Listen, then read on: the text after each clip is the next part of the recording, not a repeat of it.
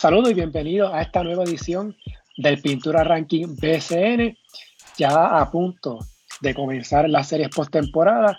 Y como la costumbre, aquí está el co-host de este podcast, la Güerita. Saludos, Güerita. Saludos, Marcos, y saludos a todas las personas que nos están escuchando. Güerita, se supone que este episodio originalmente, por lo menos en el plan original que yo tenía, iba a ser un, un episodio analizando las series postemporada, ya que según el calendario original del BCN, la postemporada iba a empezar el 7 de julio.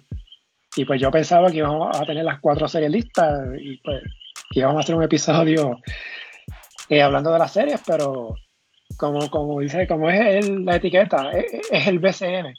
Sí, pues lamentablemente, ¿verdad? Se ha extendido la temporada regular y todavía estamos decidiendo posiciones. Sí, y pues al momento que estamos hablando, solamente hay una serie segura, que es la de Bayamón y Quebradilla, aunque hay gente por ahí peleando con el triple empate, seguro, ¿no? Pero, fíjate eso, va a ser Bayamón y Quebradilla, la, una de las series, las demás se deciden el jueves. Finalmente vamos a saber, a saber quiénes son los, los, los cruces, ¿verdad? ¿Quién va contra quién? Y vamos a ver el bracket finalmente, cómo, cómo va a quedar.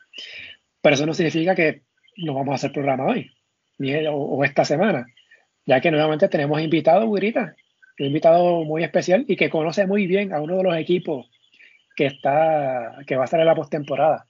Eso es así. Eh, contamos con uno de los fanáticos más notorios de los Piratas de Quebradillas y nos referimos a Aníbal Acevedo Vila. Aníbal, buenas noches. Buenas noches, buenas noches a ti, Guirita, buenas noches a Marco. Gracias por, por la invitación y por la oportunidad de, no hablar de política, de hablar de baloncesto y de deporte. claro que sí, y, ese es precisamente el objetivo, que nos dediquemos a hablar básicamente del BCN y de, temas baloncerísticos. Obviamente, ¿verdad? Por si acaso alguien no lo sabe, pues Aníbal fue gobernador de Puerto Rico, comisionado residente, representante, pero hoy está aquí con sombrero de seguidor de los Piratas de Quebradilla. Yo, Gurita usa mucho la palabra fanático, pero yo soy de como, yo pienso como Armandito Torres, que una vez me, dijo, este, los fanáticos no, son, son muy, eh, eh, los fanáticos son fanáticos, son, son, son personas ciegas, pero están los que son seguidores y que los que conocen el equipo y pues, por eso que yo siempre tengo un poquito de, de problema con esa, con esa palabra, pero sé que hay, que, sé que hay sus fanáticos, eso siempre lo, lo va a ver. Bueno, eh, con, esa definición yo no sé si soy fanático, soy seguro. Ese es medio demasiado pasional y otras veces pues uno trata de, creerse que es un experto. sí, sí, sí. Pero nada, obviamente sabemos que sabemos de su pasión eh, por los piratas de quebradilla y me lleva por lo menos a, empezar por ahí. Sabemos, ¿verdad? Que eh, cuando usted empezaba el baloncesto, pues están los piratas estaban en su pick la década de los 70, Raymond Dalmao, Neftalí, esa fue esa dinastía de los piratas, pero Aníbal no, no es de quebradilla. ¿Cómo entonces surgió esa, esa, pasión, ese interés por los piratas? Mira, eh, diríamos que fue amor a primera vista a través del televisor. Yo vivo, estoy aquí grabando con ustedes desde mi casa, en una pequeña oficina donde hago también el podcast eh, por las mañanas que transmito todos los días en vivo. Eh, pero da la casualidad que esta es la casa que era de mis padres, o sea, que esta es la casa donde yo me crié. Yo me acuerdo en lo que le llamamos en buen puertorriqueño el family room, donde estaba el televisor. Y estamos hablando, sí, por esa época, 70, 71, 72. Yo eh, recuerdo, esto a ustedes les va a chocar, yo por ejemplo, sí iba a los juegos y hasta ese momento probablemente era fanático de los cangrejeros. Yo me acuerdo de haber visto a Teo Cruz jugando en el Irán Bison porque no se había terminado el Roberto Clemente. Eh, pero cuando, yo no te puedo decir en qué año, pero alguna de estas series contra Bayamón, yo viendo el televisor en mi casa, pues me enamoré de Raymond y de Neftalí, no hay otra forma de describirlo. Así que yo soy fanático de Quebradilla desde que tendría 9, 10, 11, 9, 10, 11, 12 años. O sea, yo nací en el 62, pues si fuera serie del 71, si fuera del 72, pues tendría 10 años. Y desde ese, o sea, yo me hago fanático de Quebradilla y aquí entre ustedes y yo, yo no sabía ni dónde estaba ese pueblo. es más, la primera vez que yo visité el pueblo de Quebradilla fue por un juego. no me pregunten en qué año yo fui a la cancha vieja, a la Pedro Hernández.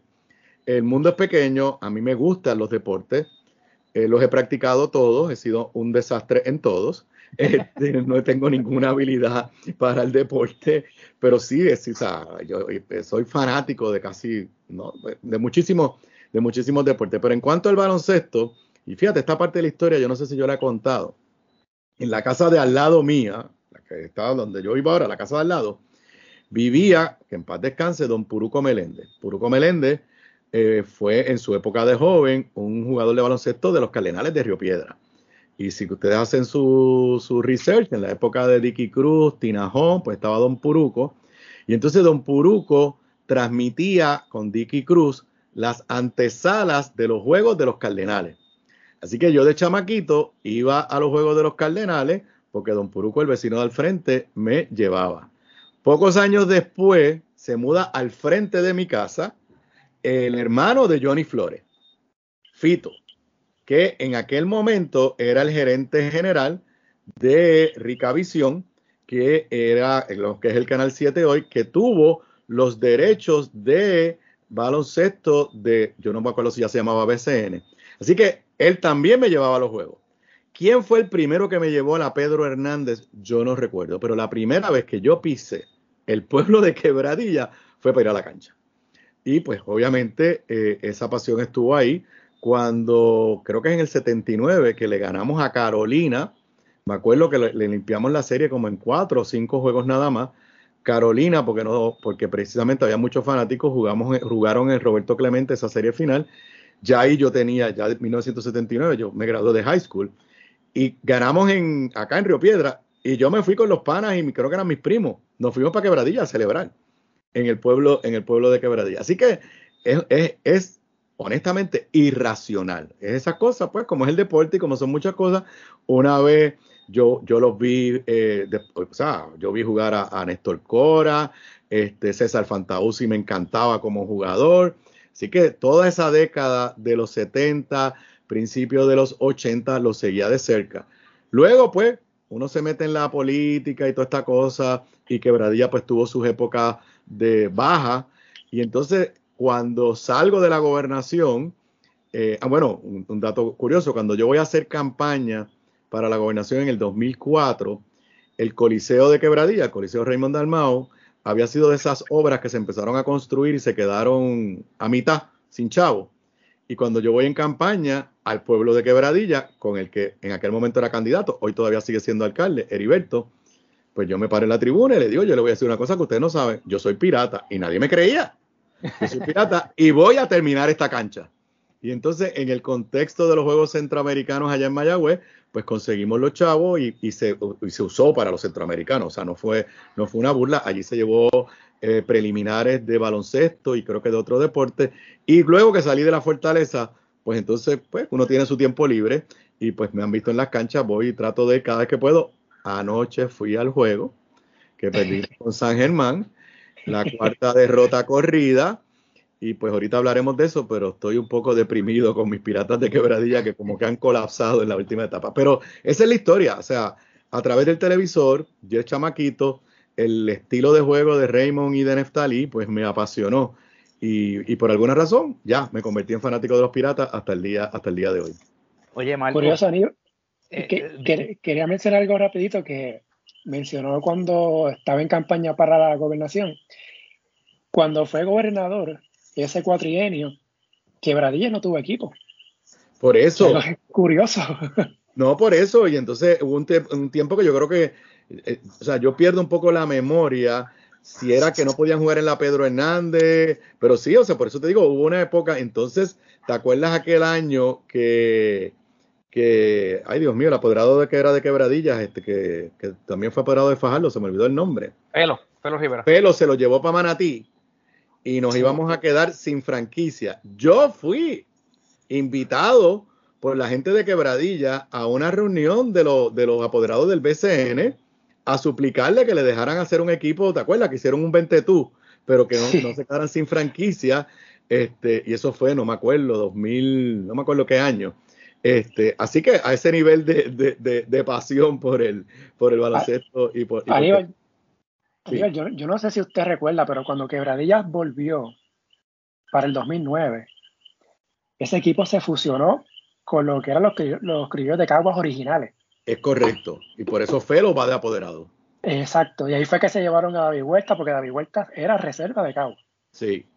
Y entonces pues estaba en universidad, pues termina y pues eh, por eso es que él juega con quebradilla esos primeros años, bueno, cuando vuelve al BCN, porque él jugó con Cagua un poquito al principio de, su carrera. No, eh, y, el campeonato, él está con nosotros. Yo, pues. Exacto. O sea, si hay, si hay dos jugadores que extraño eh, históricamente en Quebradilla, son, son Huerta este, y. Ay, Dios mío, que se fue que está en Bayamón, este. Que, no pudo jugar en el último juego de la selección porque le dio ah, Javier. Y ah, Javier, Mojica, Mojica. Sí, esos dos los extraño porque eh, nos dieron campeonatos en, momentos diferentes. Marco, y ahorita cuando hablaban de, la palabra fanático y, demás, yo después de ese relato que él hace iniciando, yo tengo que pensar que realmente él es fanático porque para esos entonces, y me corrige Aníbal, no estaba el Expreso 22 como está ahora, ¿verdad? El, trayecto era mucho más. El trayecto era mucho más y por eso te hice el cuento. Algunas veces me llevaba, a, eh, Don Puruco no me llevaba a Quebradía, me llevaba a los juegos en el Clemente de los, de los Cardenales. Pero, por ejemplo, yo fui a un, eh, hubo un séptimo juego contra los Cardenales, que era en Ponce, era la época que tenían la mala costumbre de que los séptimos juegos los hacían en cancha neutral, entonces, ¿para qué tú quieres la, el home court advantage? Y yo iba para allá, para Ponce, y todos los que iban en el carro eran fanáticos de Río Piedra, y yo venía gozando para acá porque les habíamos ganado y los habíamos, eh, eh, le, habíamos ganado el campeonato. Este, así que en esa época que yo no tenía más edad para guiar, pues era simplemente cogiendo pon con algunos de los adultos que, como te dije, por pura casualidad, tenía dos vecinos que estaban vinculados al, baloncesto. Ciertamente siempre, es fanático. ¿Siempre ha sido baloncesto? ¿E, e, e, ¿Ese es su primer deporte? Bueno, yo también eh, por mucho tiempo, de, bastante chamaquito, iba a los juegos de, del béisbol invernal. Eh, ahí sí soy fanático de los cangrejeros. Hace tiempo que, y es una muestra de la diferencia de cómo se mercadean los las dos ligas en este momento. Hace tiempo que yo no voy a un juego de eh, el béisbol invernal en Puerto Rico, salvo cuando pues vienen los juegos de Major League Baseball que vengan a Puerto Rico o el mundial. Yo para el mundial fui hasta cuando el último mundial yo fui hasta Los Ángeles. Cuando clasificamos a la segunda ronda, yo fui a Los Ángeles. Yo fui a ver cuando ganamos para el juego y cuando perdimos con Estados Unidos. Así que sigo el béisbol, sigo el baloncesto ya en mi vida adulta, por mis hijos y por mi, por mi hijo y mi sobrino, sigo el fútbol español, soy fanático del Barça. Este, y pues el boxeo, cuando hay alguna buena pelea de boxeo, y puedo seguir otros deportes, pero ahora mismo el que más sigo tanto en, Puerto Rico como en NBA eh, es el baloncesto. ¿Y cómo, cómo es esa, cuando juegan los piratas y los cangrejeros? Que allí está pues la bancada PPP una, persona que usted conoce muy bien.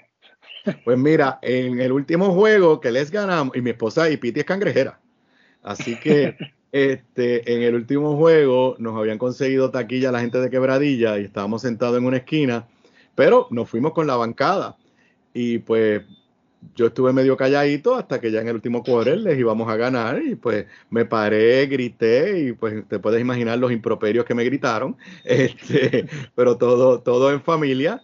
Como cuestión de hecho, cuando ayer caímos ante San Germán, pues mi sobrino Luis en el chat que tenemos de WhatsApp de la familia, pues dijo, bueno, pues por lo menos nos evitamos una crisis familiar porque ya definitivamente el cruce no va a ser Santurce versus Quebradilla, porque nos va a tocar a nosotros, a nosotros Bayamón. Sí, sí. Oye, hubiese sido esa serie Piratas y, Santurce. Creo que Quebradilla tenía mucho eh, chance ahí, güerita. No, eh, obviamente esto, esto, si ya vamos a entrar en, en sustancia de la etapa en la que estamos, primero o sea, primero el macheo con Bayamón me trae unos recuerdos de la pesadilla del juego el año pasado, que Quebradilla estaba ganando por 11 puntos, faltando un minuto y, y 10 segundos, una cosa así, y nos lo sacaron del buche. Así que ya eso me está dando ciertos traumas, recordarme de ese juego. Este, que me acuerdo que puse un tweet de algo así como un minuto y ya, y en un minuto nos limpiaron. Además, pues se da el macheo con Bayamón en el momento que Quebradilla ha perdido cuatro corridos. Eh, de los últimos cinco juegos ha perdido cuatro. Desde que llegó Robinson, de cinco juegos ha perdido cuatro. Y Wheeler se va. Así que eh, eh, es duro para Quebradilla enfrentarse a Bayamón en, este, en, esta, en esta circunstancia. Pero nada, uno, o sea, el equipo de verdad no está jugando al nivel que había jugado hasta, hasta hace apenas dos semanas. Algo ha pasado, yo no sé si es una simple y sencilla mala racha, este, pero, pero sí, han tenido una muy mala racha. Mañana, o sea, el jueves juegan ese último juego con Bayamón. No voy a poder ir, este, porque voy a estar fuera de San Juan. Eh, y después, pues no sé, no sé si ustedes saben cuándo empiezan los playoffs, cuándo empiezan los cuartos de finales. Eh, el sábado es que empiezan los. O sea que, o sea que se supone que Quebradillas y Bayamón jueguen en Bayamón el sábado. No, no lo han dicho oficialmente, eh, pero lo que sí, lo que sí habían anunciado es que los playoffs inician el sábado. Me imagino yo, pero estoy aquí yo especulando, que quizás ese sea el juego del sábado principal y el que vaya por Telemundo. Pero estoy especulando, ¿no? todavía no, hay nada oficial. Sí, eh, pero que, vamos a hablar de las cosas extrañas de la liga, no debería ser porque son los últimos que van a jugar, les van a dar menos descanso que a los demás equipos, pero nada, esos son otros 20 pesos. es el BCN. Es el BCN. Yo, yo, yo, quería aprovechar, este, Aníbal, eh, cuando fuimos a hacer, cuando hicimos nuestro primer episodio eh, previo a comenzar el torneo, eh, se hizo como un, un sorteo, un ranking inicial de cómo nosotros pensábamos que iban a arrancar los equipos. Y, y le soy bien honesto, yo fui de los que le dije a, Marcos que pensaba que Quebradilla va, a atravesar por una temporada bastante complicada y, lo hice basándome en, los movimientos que había hecho el equipo, ¿no? El equipo básicamente lo desmantelaron, eh, que yo recuerdo se quedaron con Bebo Colón. Eh, y sí, y entonces pues sí, y entonces pues nada, pues era, era como que bastante, ¿verdad? Un coach nuevo, trajeron a Robinson que lució muy bien con Santurce, Wheeler pues no había jugado mucho en San Germán, o sea que realmente no sabíamos que iba a explotar, iba a explotar de esa manera. Eh, trajeron a este muchacho Emory, que pues, había atravesado problemas en otros equipos. O sea que había mucha incertidumbre y yo era de los que pensaba, ¿verdad? que el equipo no iba a lucir bien. Me hicieron quedar mal toda la temporada. Eh, la verdad es que Larry Ayuso ha hecho un trabajo espectacular con, con ese equipo. Eh, ¿Cómo usted, siendo fanático de Quebradillas, antes de, de comenzar la temporada, cómo vislumbraba que iba a ser la temporada del equipo? Pues mira, estaba un poco sorprendido por los cambios. Me sorprendió cuando me enteré que un americano lo había comprado por casi un millón de pesos. Yo no sabía que un equipo del BCN podía valer eso eh, en este momento, pero obviamente se está transformando pues con la entrada de pues estrellas del deporte y de, y de o sea, ha, habido un cambio en los últimos tres años con los reggaetoneros, con inversionistas americanos que han entrado.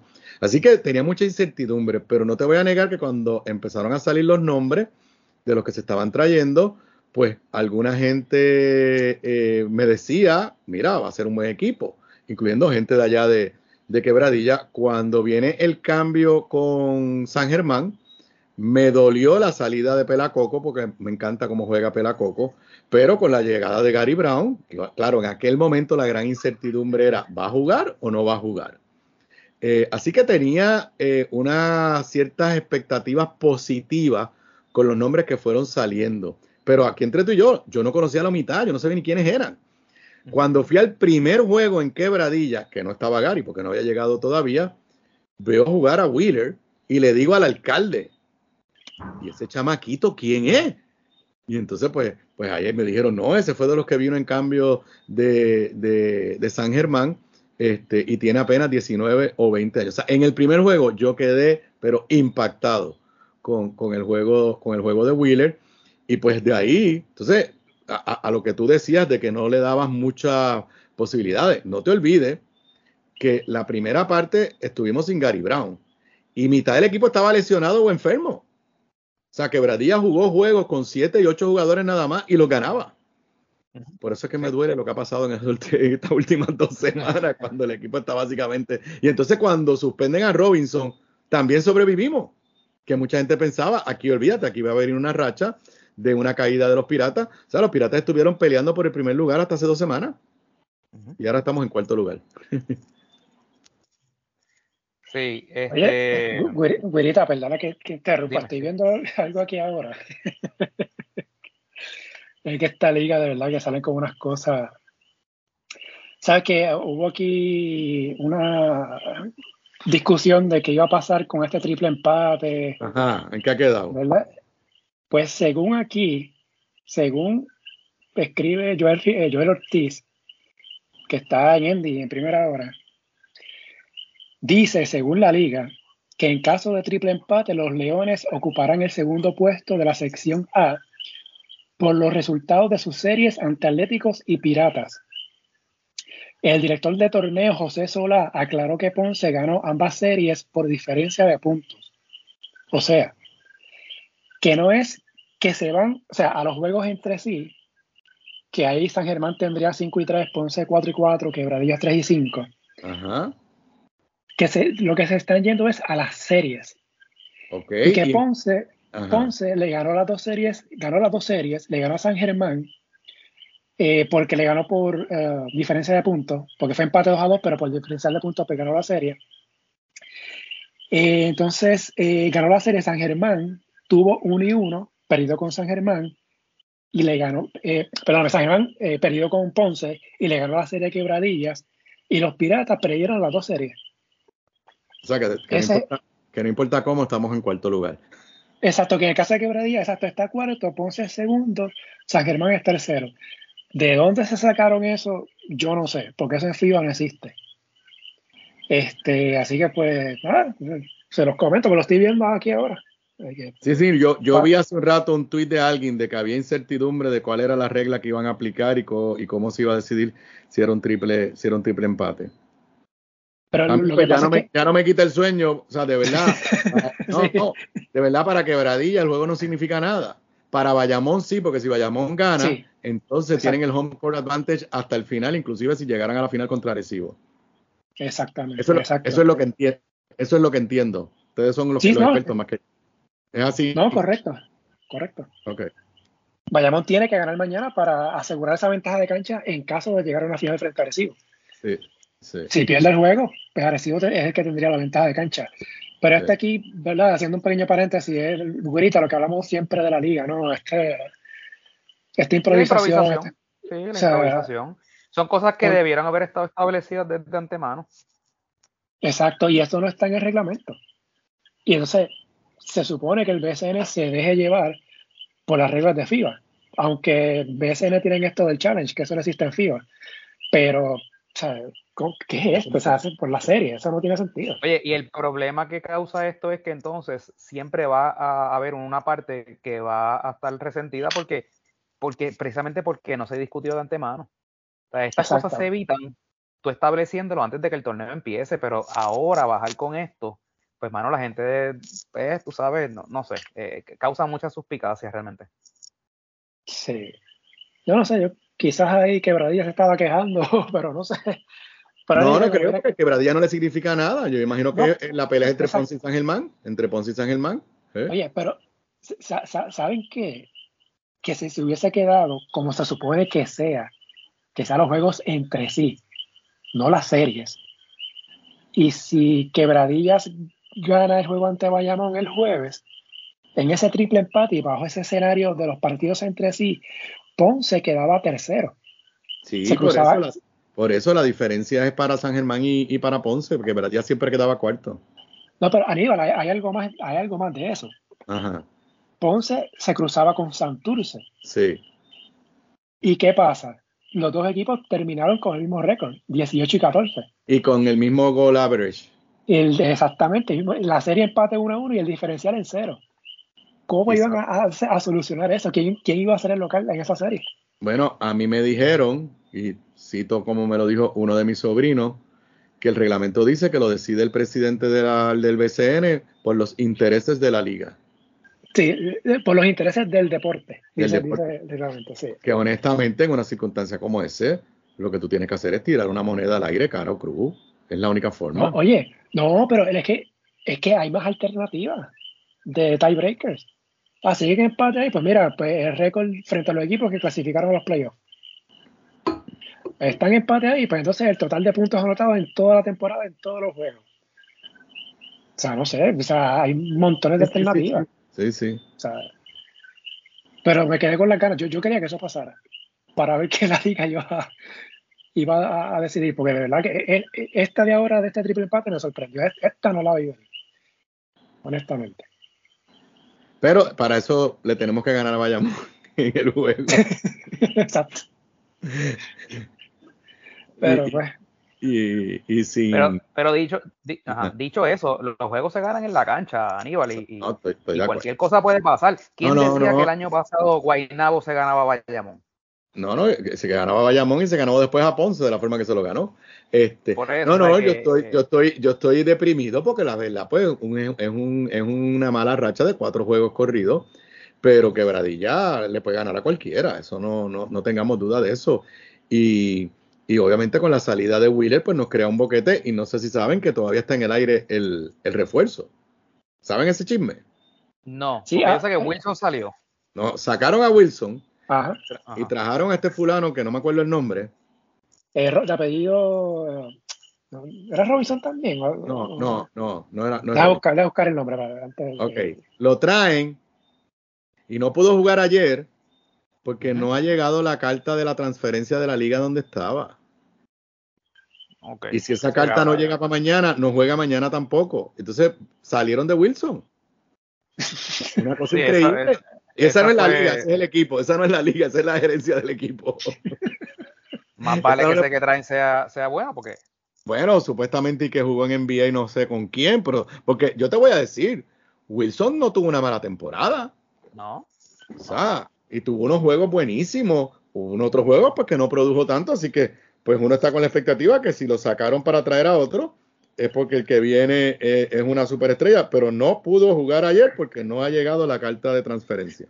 Y aparte, Mira- que yo siempre he pensado que traer refuerzos en esta etapa de la temporada para experimentar es bien arriesgado. Mira, dice aquí eh, la guerra del BCN, este, Devin Robinson. Ah, pues mire, Robinson también. Sí, Robinson Robinson. también. Ah, Sí, no, no sé quién es, de verdad, no, no sé. este, pero me está raro, güerita, ¿verdad? Porque en el 2020 Quebradillas usó jugadores sin carta de transferencia y no pasó nada. No sé. ¿Te acuerdas? Pasó, sí. Pasó. pasó. ¿Qué recuerdo? Casualmente, casualmente Sí. pasó, sí. Es- esos momentos antes de pre-pandemia, ¿eh? Sí, sí, sí. Sabes que, le- que le permitieron jugar y sí. Sí, sí. eh, Pero, oye, si no sé, si se solucionó ese asunto con ese triple empate, pues ya está la serie entonces. Pues, ¿cuáles serían? Vamos a ver. Bueno, Pues por eso, sujeto, o sea, tienes dos escenarios, que Quebradilla pierda mañana. Si Quebradilla pierde, ¿quién llega segundo y quién llega tercero? No, porque entonces este San Germán, eh, Ponce le ganó a San Germán como quiera la serie. Ah, o sea que bajo los dos escenarios Ponce llega segundo. Exacto, exacto. Ah, y Quebradilla, eh, San Germán tercero y Quebradillas cuarto. Según esto que estoy viendo. Ah, sí, ahora que- mismo lo estoy viendo, es verdad. Tienen a Ponce en segundo lugar, San Germán en tercero. O sea, wow. O sea que va Ponce contra Fajardo y Santurce contra San Germán. Exactamente. Mira, les hago, les hago un chiste de cómo me bulean a mí. Ya a mí en la calle no me preguntan por el Partido Popular, me preguntan por los piratas. ¿En serio? Hoy estaba en un sitio y cuando llego, hey, pirata, ¿cómo estás? Y yo, oh my God. Yo, aunque no, aunque no se note, pues voy a un gimnasio para uno no sentirse, este, para uno envejecer más, más dignamente. Y yo voy al, al gimnasio de Fabián, que es el, el trainer de los cangrejeros. Así que allí cuando voy, pues hay muchos jugadores de los cangrejeros. Y cuando llegué hoy por la puerta, estaba Barea. Y llamó a Fabián, vengan aquí a darle un abrazo a Aníbal que perdió anoche. Ay, Dios mío. Eso es bullying, eso es bullying. Así que donde quiera que yo voy, me- lo que me preguntan es por los piratas. Por eso dije al principio que es uno de los fanáticos más notorios de, de Quebradilla. Sí. Pues mire, entonces se supone, si esto es lo que finalmente prevalece, y me imagino que sí, porque si habló el director de torneo, pues eso es lo que va. Pues sería Bayamón ante Quebradillas, ¿verdad? Santurce San Germán, Ponce Fajardo y Arecibo contra el que gane entre. Mayagüez y Carolina. Que ese jueves mañana también, ¿verdad? O sea, el jueves. Exacto, sí, mañana. Sí, sí. Y va por televisión. Ok. Así que entonces, eh, en una posible semifinal, claro, ¿verdad? Se adelantan. sería Recibo Santurce, Bayamón Ponce. ¿Verdad? Eso sería. O sea, que ya tú eliminaste Mayagüez. No, no, no. O sea, no, no, él está diciendo si ganan los que están más arriba ahora mismo. Exacto, exactamente, exacto. O sea, si fuéramos a coger apuestas, pues uno diría que Bayamón le debería ganar a Quebradilla, aunque yo le voy a los míos, y que Arecibo pues le debería ganar a quien gane el challenge. O sea, eso es lo que le está diciendo. O sea, si fuera sin las sorpresas tipo lo que hizo Guaynabo el año pasado, que por eso es que precisamente hay playoff, porque se pueden dar las sorpresas. Oye, pero Ponce, Ponce está apretadito con Fajardo. Ahora con la entrada de John Holland y que ya había llegado Víctor Ruth, eh, Fajardo no es el Fajardo de la temporada regular. No, no, así que mucho ojo. Y si Fajardo... Que Ponce, y, que Ponce ha dado varios traspiés en la temporada. Mira, y de lo que ustedes saben, van a jugar un día sí, un día no cada una de las ligas, de las series, o no saben. No, no, no han informado, ¿verdad, Marco? No, esa es tremenda pregunta, no saben. Yo porque son capaces de ponerlos a jugar back to back. Oye, este tema, ¿no? nosotros lo hemos hablado tantas veces en este, en este podcast. Y yo hice, yo hice la observación, Gurita, ¿verdad? ¿Cuántas veces la hice al principio de la temporada? Múltiples veces, porque viene la otra ventana. Exactamente. Cuidado cómo hagan el calendario, cuidado cuando jueguen la serie. Bueno, si, si las series, si varias de las series se entienden a siete juegos, viene la próxima ventana y vamos a estar a punto de empezar la final o algo así. Yo saqué cuenta, dejándome llevar como hicieron el año pasado. El año pasado, cuando los playoffs no hubo back-to-back, lo que hicieron fue que, por ejemplo, en cuartos de final, jugaban una noche las dos series del mismo bracket. O sea, así que debería ser. Ajá, exacto. Y en la otra noche pues jugaba el otro lado y, se alternaban hasta que se acababa la serie. Y en semifinal pues jugaban la, lo mismo, una semifinal un día, la otra el otro día y se alternaban hasta que terminaban. En la final, pues básicamente fue un día sí, un día no. Eh, eh, eh, así fue que se hizo. Yo saqué cuenta. Y si empiezan el sábado, y juegan así, un día sí, un día no. Y lo más probable van a haber series que se van a extender a 6 o 7 juegos. A mí me salió que un séptimo juego sería creo que es el 19 o el 20 de agosto. ¿Y la, ventana, ¿y la, ventana, ¿y la, ventana cuándo es? El juego con Brasil es el día 25 de agosto. Ay, Dios mío. pero mira, pero les traigo otra. Arecibo, vamos a suponer que Arecibo llega a la final y tenga que ir a un séptimo juego. Y vamos a, vamos a, a, partir de la premisa de que no va a pasar nada, de que Luma no, no se va a poner graciosa con, con la luz, de que, de que no va a haber ningún susto con ninguna tormenta, ni de esas de cosas. De que no se va a romper ningún canasto, ni nada. Tampoco, de que no va a haber gotera. Vamos a suponer que no va a pasar nada de eso. El día 21 de agosto, Gustavo Ayón tiene un juego de fogueo ante la Selección Nacional de México que es su despedida, el 21 de agosto. Mm. Mucho ojo con eso. Wow. Así que. Y eso tomando en cuenta, claro, si, si, si Arecibo lo mantiene como refuerzo, porque aparentemente sí. Yo entiendo que sí. Digo, a menos que pase algo, ¿verdad? Pero no, no creo. Pero, nada, lo, lo, tiro aquí por si acaso. Pues Gustavo Ayón se retira ahora. Este, este ya es las últimas de su carrera. Así que va a tener su despedida allá en México el 21 de agosto. Y que nada, lo, lo traigo ahí. Pues, ah, y otra cosa. El 6 de agosto, en Bayamón, eso creo que cae sábado, si no me equivoco, hay lucha libre. viene, viene Ric Flair. ¡Eh, rayo! Así que. No, no, sé, ahí tienes, ahí tienes un deporte o espectáculo que yo no sigo. de lucha libre no sé nada.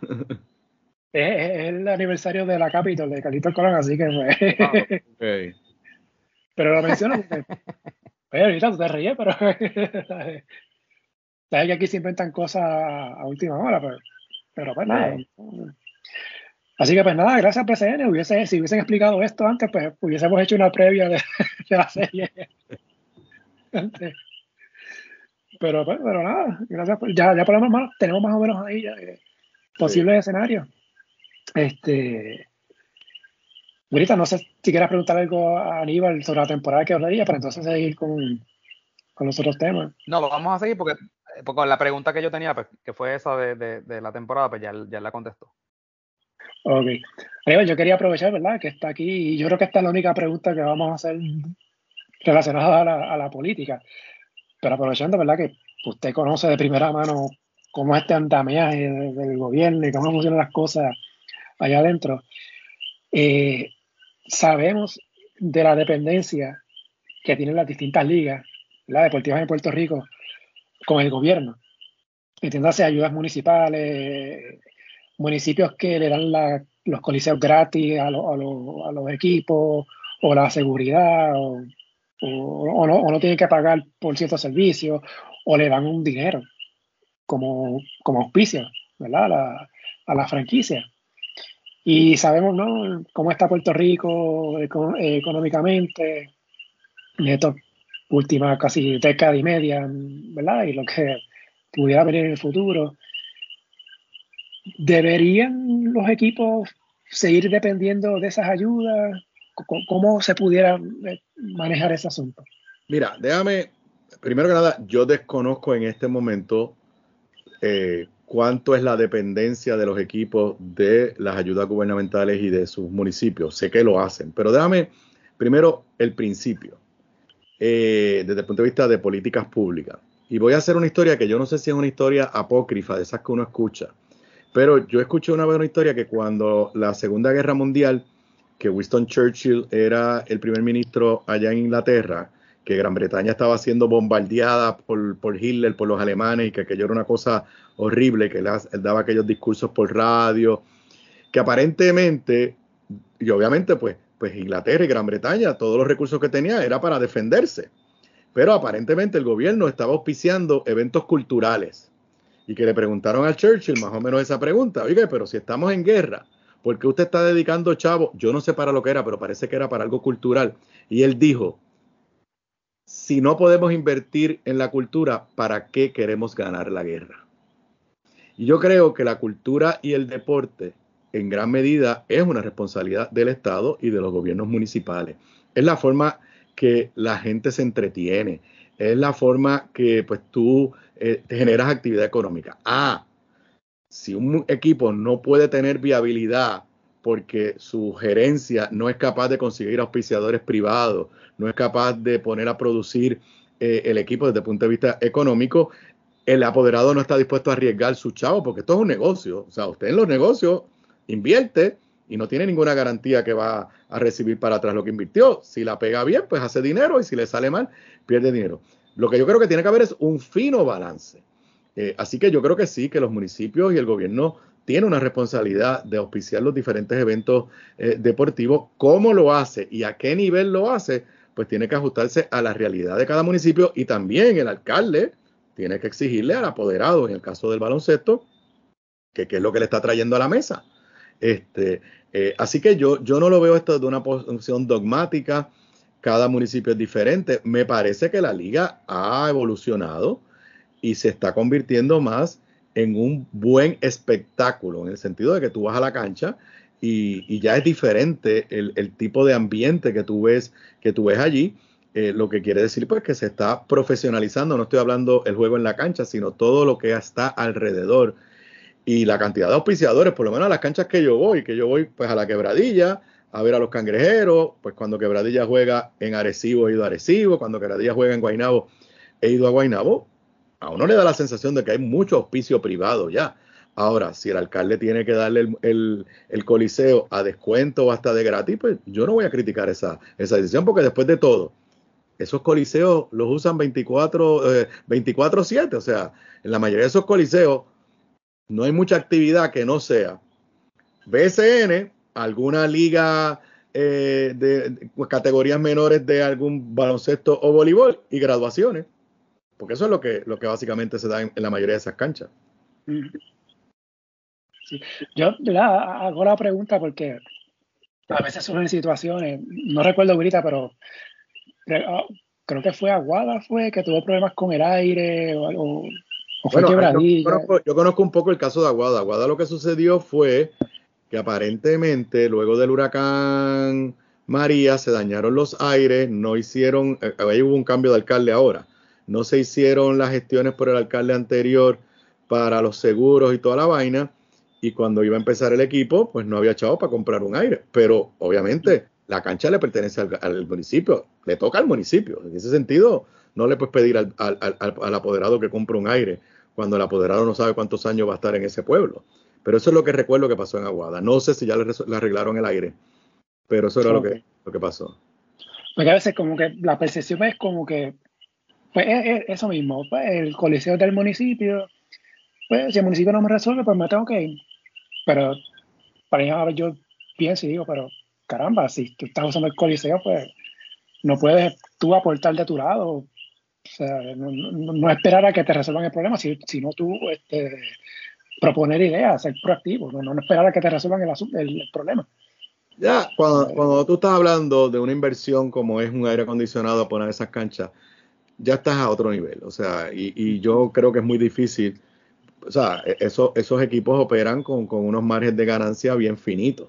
Y si tú tienes que hacer una inversión de esa, de esa magnitud, vuelvo y te repito, cuando tú no sabes si vas a seguir siendo apoderado por, por, toda la vida, porque tú puedes estar en el equipo por un tiempo y después cambia o hasta te mudas de pueblo. Yo creo que eso, eso es una responsabilidad de, eh, del municipio y, y, y, muchas veces se supone que tengan seguro que le cubran eso. Aquí, o sea, aquí hay muchos municipios que todavía no han podido construir sus canchas que se fueron destruidas por María. Eso fue parte del problema que tenemos, no solamente en, facilidades deportivas, en montones de cosas que todavía no han llegado los chavos de, María. Oye, le hago yo, una, le hago yo una pregunta a ustedes. Vi los otros días por las redes que están remodelando la cancha de, Isabela. ¿Habrá un run run de que venga un equipo de Isabela? ¿No saben? Yo, yo vi esa foto de, esas paredes, vi, esas, vi, esas, paredes muy grises, ¿no? Bien grises. Bien, grises, sí, se ven bien grises. no, pero ellos van a ser gallitos toda la vida. Olvídate de eso, ellos van a ser gallitos toda la vida. Oye, pero. Y, es una pena porque Isabela tiene buena fanaticada. Sí, claro, y tenía una rivalidad con Quebradillas porque eran pueblos vecinos. Buenísima. Sí, sí, sí. Pero, como está el PCN ahora mismo, eh, ¿se puede tener otra franquicia en esa área? Luchando con Quebradillas, con Arecibo. Yo, yo te diría que no solamente en esa área, yo no sé si hay espacio. O sea, yo, si fuera al BCN, no me arriesgaría todavía a expandirme. Yo esperaría ah. uno o dos años más para estar seguro que los que están jugando ahora mismo están estables, producen. Obviamente una cosa es que se mude de un pueblo para otro, ya pues esos son otros 20 pesos. Pero tú sabes, e, e, el, el BCN uno lo siente, está eh, en, una, en una movida hacia arriba en términos positivos. Y pues, tú sabes, una movida de que de momento añadan dos equipos adicionales, tres equipos adicionales, pues puede ser contraproducente. Y la realidad es que, ha estado muy competitivo. O sea, como decíamos ahorita, en esta temporada, cualquiera, o sea, todo el mundo le ganó a todo el mundo. O sea, aquí hubo... Aníbal, hay, hay, hay dos BCN. Está el BCN que se juega en la cancha, pero está el BCN que, que está fuera de la cancha. Y ese BCN es verdad que, que nos da dolores de cabeza. Eh, ese, es el que nos da temas a nosotros. Yo sé a lo que se refieren, pero tú sabes, este, Guirita se mete a hablar de política y a pelear con los políticos. Yo no me voy a poner a pelear con la gente del PC. Digo, sí, o sea, que yo en, el podcast que hago, que lo hago todas las mañanas, y obviamente es de, como dicen por ahí, de hard news, de, política, de gobierno. Pero los viernes, no sé si lo saben, tengo una sección de deporte. Sí. Y, traigo a, a Fede, a Federico López, y Fede lleva desde hace meses, pero meses, acuérdate que él trabajó en la FIBA, lleva desde hace meses diciendo que, tenemos que cambiar el calendario para ajustarlo lo más posible al calendario FIBA.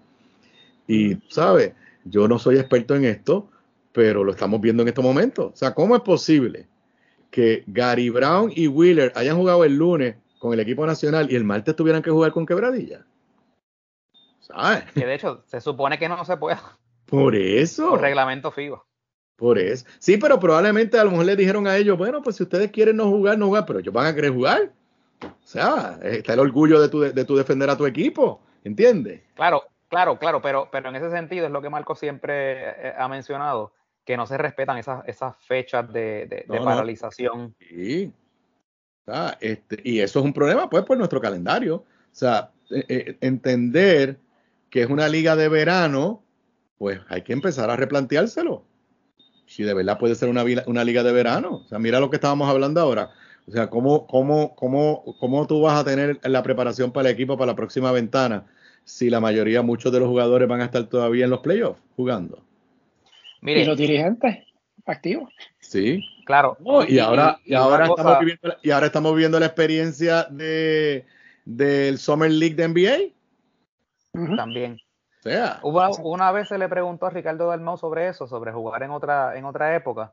¿Y cuál fue la, la respuesta, Marcos? Que era que es que habían huracanes y había que tener cuidado con, con, con la época de huracanes y eso. Lo que siempre dicen, el BCN es tradición, noventa y pico años jugando en verano, este, no hace falta mover la fecha porque ahora hay ventanas todos los años. Los niños no están en la escuela en verano. Exacto. Eh, hace 30 años nosotros íbamos a un mundial y quedábamos cuarto y, íbamos sin práctica. Eh, o, íbamos a un proolímpico y ganábamos sin práctica como, tres días antes.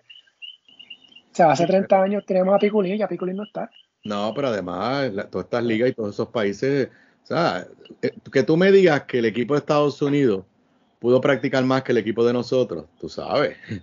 Estuvieron más acuartelados que, que el equipo de nosotros. Oye, les, traigo el ejemplo. En el 2018, que fue la otra ventana, porque la ventana de verano es una vez cada cuatro años. En el 2018, el BSN se detuvo un jueves. Sábado fue el juego de estrella, que fue la selección contra un combinado del BSN, que en ese combinado, de hecho, estaba Carlos Arroyo, estaba Imael Romero en ese equipo. Y después ahí el equipo, la selección siguió practicando por su lado. El BCN se detuvo por completo.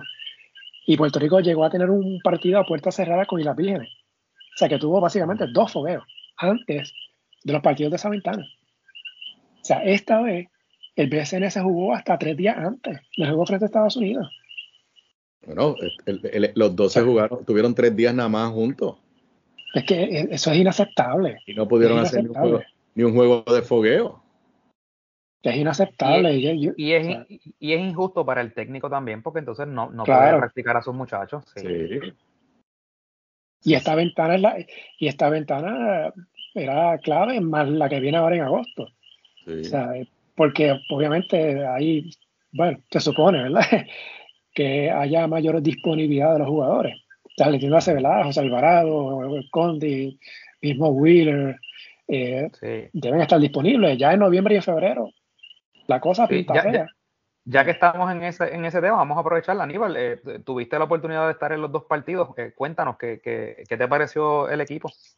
Bueno, es como, como empezábamos hablando de quebradilla, pues es un equipo, no digo yo totalmente nuevo, todo el mundo tenía la expectativa de Alvarado. Yo pues vine a conocer a Alvarado en los playoffs del NBA y me pasó lo, o sea, me quedé, pero, o sea, eh, súper, súper impactado, impresionado, no solamente por su juego, sino por ese carisma. Cuando uno escucha, veía en la televisión a todo el, el estadio allí en New Orleans cantando José, José, José, o sea, uno le entraba esa cosa de orgullo. Y pues primero en la cancha, yo no soy el, conocedor del deporte, son ustedes, pero, pero lució. Pero a mí lo más que me impresionó es el compromiso. O sea, en el, en el juego contra México, él comete la tercera falta temprano y eh, el coach lo va a sacar. Y yo creo que él por poco llora, él no quería que lo sacaran. Tú sabes. este, y, y, eso me impresionó porque pues su primera vez jugando para Puerto Rico, como estuve sentado detrás del banco, conocí ya conocí a, la esposa, que es mexicoamericana, pero habla español perfecto. Ella fue la que me admitió, no, él no, no aprendió español. Este, eh, estaba él con la hija, estaba toda la familia allí. Así que eh, en términos de, su desempeño en la cancha extraordinario, en términos de su compromiso con Puerto Rico, me parece que es genuino, genuino, genuino, genuino. Jean Clavel, pues yo creo que, se creció. Este, eh, y, en términos generales, me parece que, para un equipo que apenas practicó, obviamente tuvimos la inconsistencia con el juego, en el juego en, contra, contra Estados Unidos y pasamos ese susto gigantesco de votar esa, esa ventaja que teníamos con, con, con México. Pero, pero si les dieran la oportunidad de entrenar juntos y de foguearse, yo creo que hay, hay potencial para, para, un, para un gran equipo, lo creo. Eh, Ismael Romero, la realidad es que el cubanazo es otro que juega de corazón. Yo tomé una foto, porque aquí con el iPhone, de, en, el, Juego de México, de eh, Ismael echándole el brazo a Alvarado. Y parecía como el Big Brother con el Little Brother, tú sabes.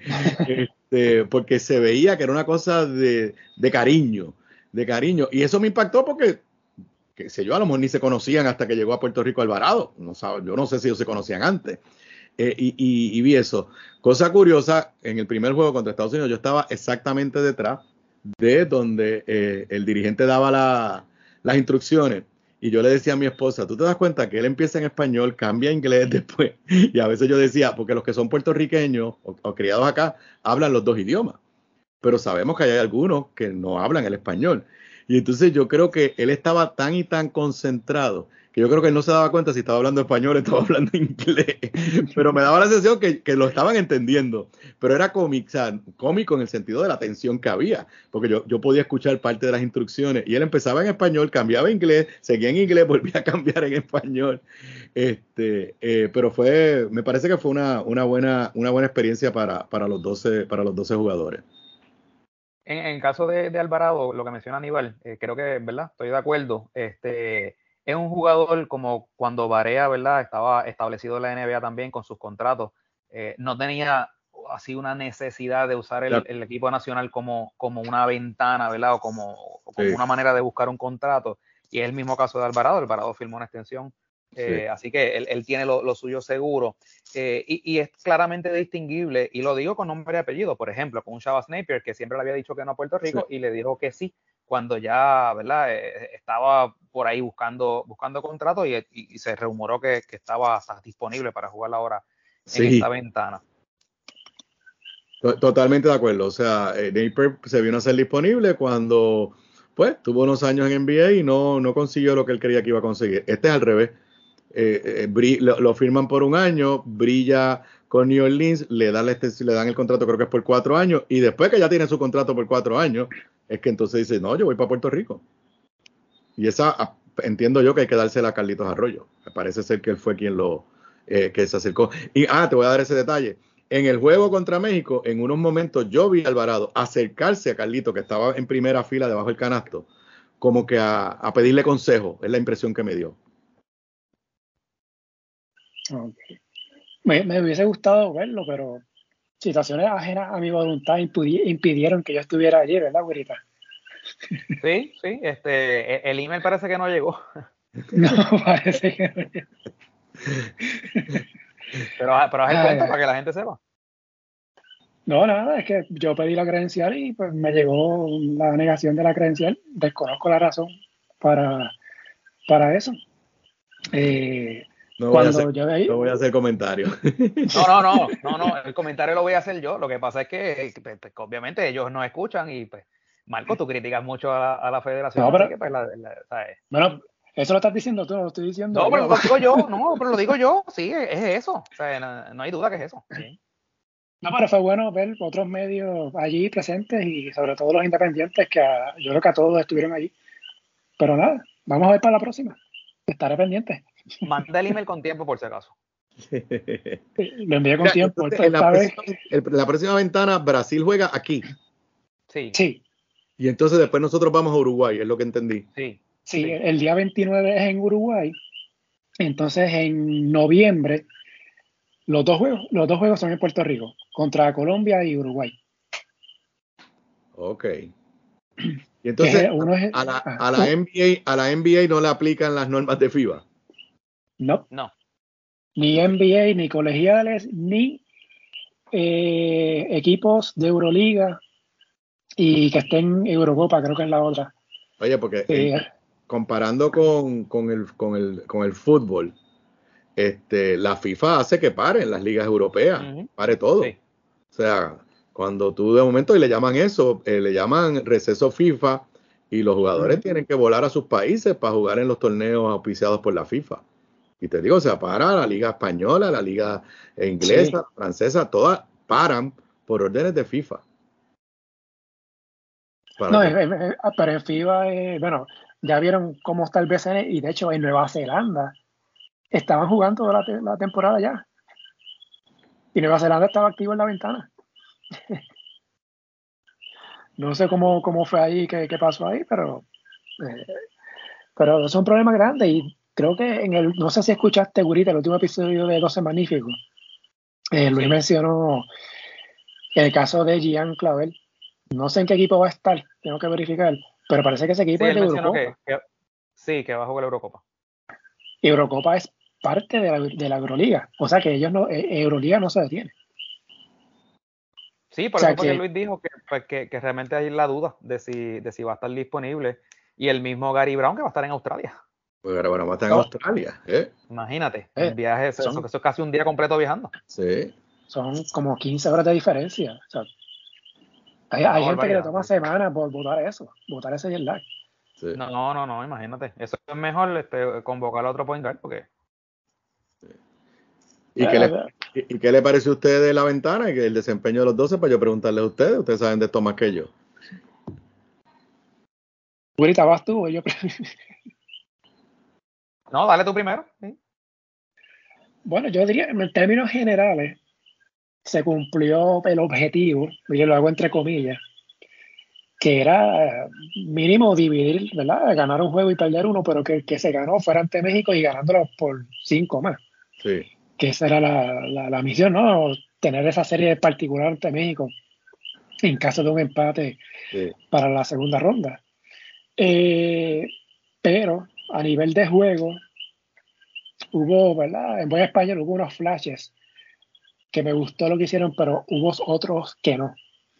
Y por ejemplo, el más que yo insisto es el juego frente a Estados Unidos, George Condit, cuando debutó con la selección el año pasado, jugando ante Serbia y ante Italia.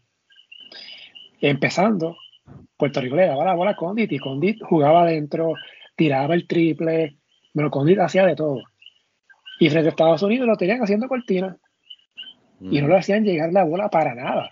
Entonces, tú tienes un centro que apunta que va a ser dominante, que, que puede ser dominante en su carrera, que apenas tiene 21, ahorita cumple 22 años, o sea, tiene un mundo por delante y no, no, lo estás involucrando en la ofensiva, que eso es algo que llevamos años pidiendo. Y finalmente tienes un hombre grande. Bueno, tuvimos Tyler Davis, pero Tyler Davis fue como el cometa Halley. Fue una vez y no volvió. Pero entonces ahora tienes a, a Condit, o sea, no lo usas. Y yo sí, yo no soy dirigente y cada dirigente tiene su libro, ¿no? Eso, pues. pero tienes un hombre grande que le puede dar la bola debajo del canasto y jugar uno contra uno de espalda, que si domina, abre la cancha para los tiradores, que es lo que Puerto Rico tiene y que siempre se da alarde de que tiene tiradores y que ese es nuestro juego, el triple, correr. O sea, ¿por qué no aprovecharlo? Se hizo en el juego ante México, al principio Puerto Rico se veía espectacular en esos primeros minutos estaban jugando con Condit, involucrando a Condit. Pasaron los cinco minutos, lo dejaron de hacer. Puerto Rico empezó a meter el triple, se despegó ampliamente y se olvidaron de lo que hicieron los primeros cinco minutos de juego. Entonces vino la segunda mitad, obviamente el arbitraje pues siempre va a pasar. Y Puerto Rico cayó en, esa trampa y México aprovechó y estuvimos a punto de perder ese juego. Sí, cacho. Así que, o sea, en el caso de Alvarado, pues sí, tuvo una buena ventana, pero lo mismo, tuvo esos momentos en que se vio alando un poquito el juego, y eso es bien peligroso, porque una cosa es jugar frente a México, otra cosa es jugar frente a Brasil, y otra cosa es jugar frente a Uruguay en Uruguay. Bueno, que de hecho, cuando sea en, bueno, en Uruguay se puede estar, porque es en agosto.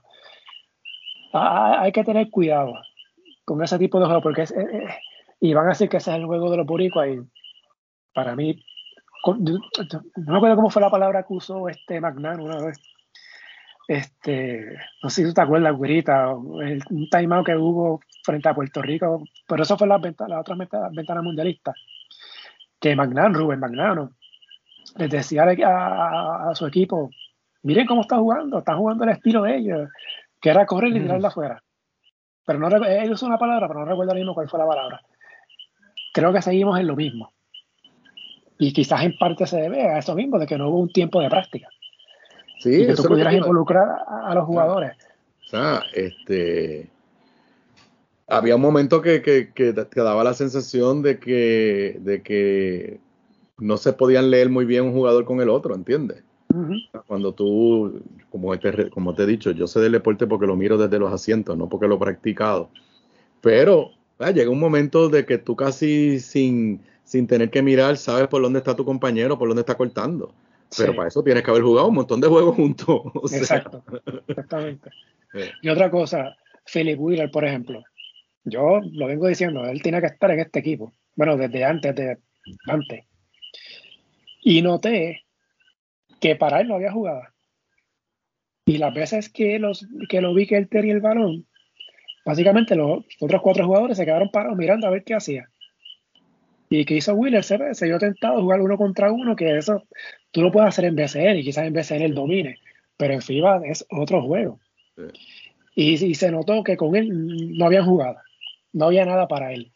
Y defensivamente hizo el trabajo. O sea, estamos hablando de un jugador de 6, 7, 6, 8.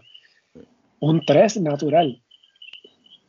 Pero vuelvo, era como que cuando le tenía la bola en las manos, no había nada para él. Es, como que pues, decide a ver qué, tú puedes hacer.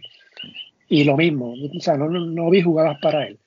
Dependimos mucho del juego de los, de los armadores, entiéndase Alvarado, eh, Jean Clavel. De hecho, en el primer juego entre Alvarado y Clavel tiraron 32 veces combinados. Y entre Condit, Romero, creo que el otro fue Murphy, creo que si tiraron nueve veces fue mucho entre los tres. eso no, eso no puede pasar. Eso, y ahora los juegos que vienen son más fuertes, sobre todo Brasil y Uruguay. Colombia se supone que le ganemos, pero esos son los juegos, los dos de Colombia son los más que me preocupan. Porque es el equipo débil Sí, porque no vamos a tener nada. Sí. Y, y hay que ver la que lleva Colombia. Pero Colombia tiene unos jugadores ahí, Juan Tello, Brian Angola, estuvo en la G-League con, con, el equipo de Orlando. Y estuvo y practicó con el Magic en un momento dado. Está Manny Trocha, que fue compañero de Tales Davis en colegial.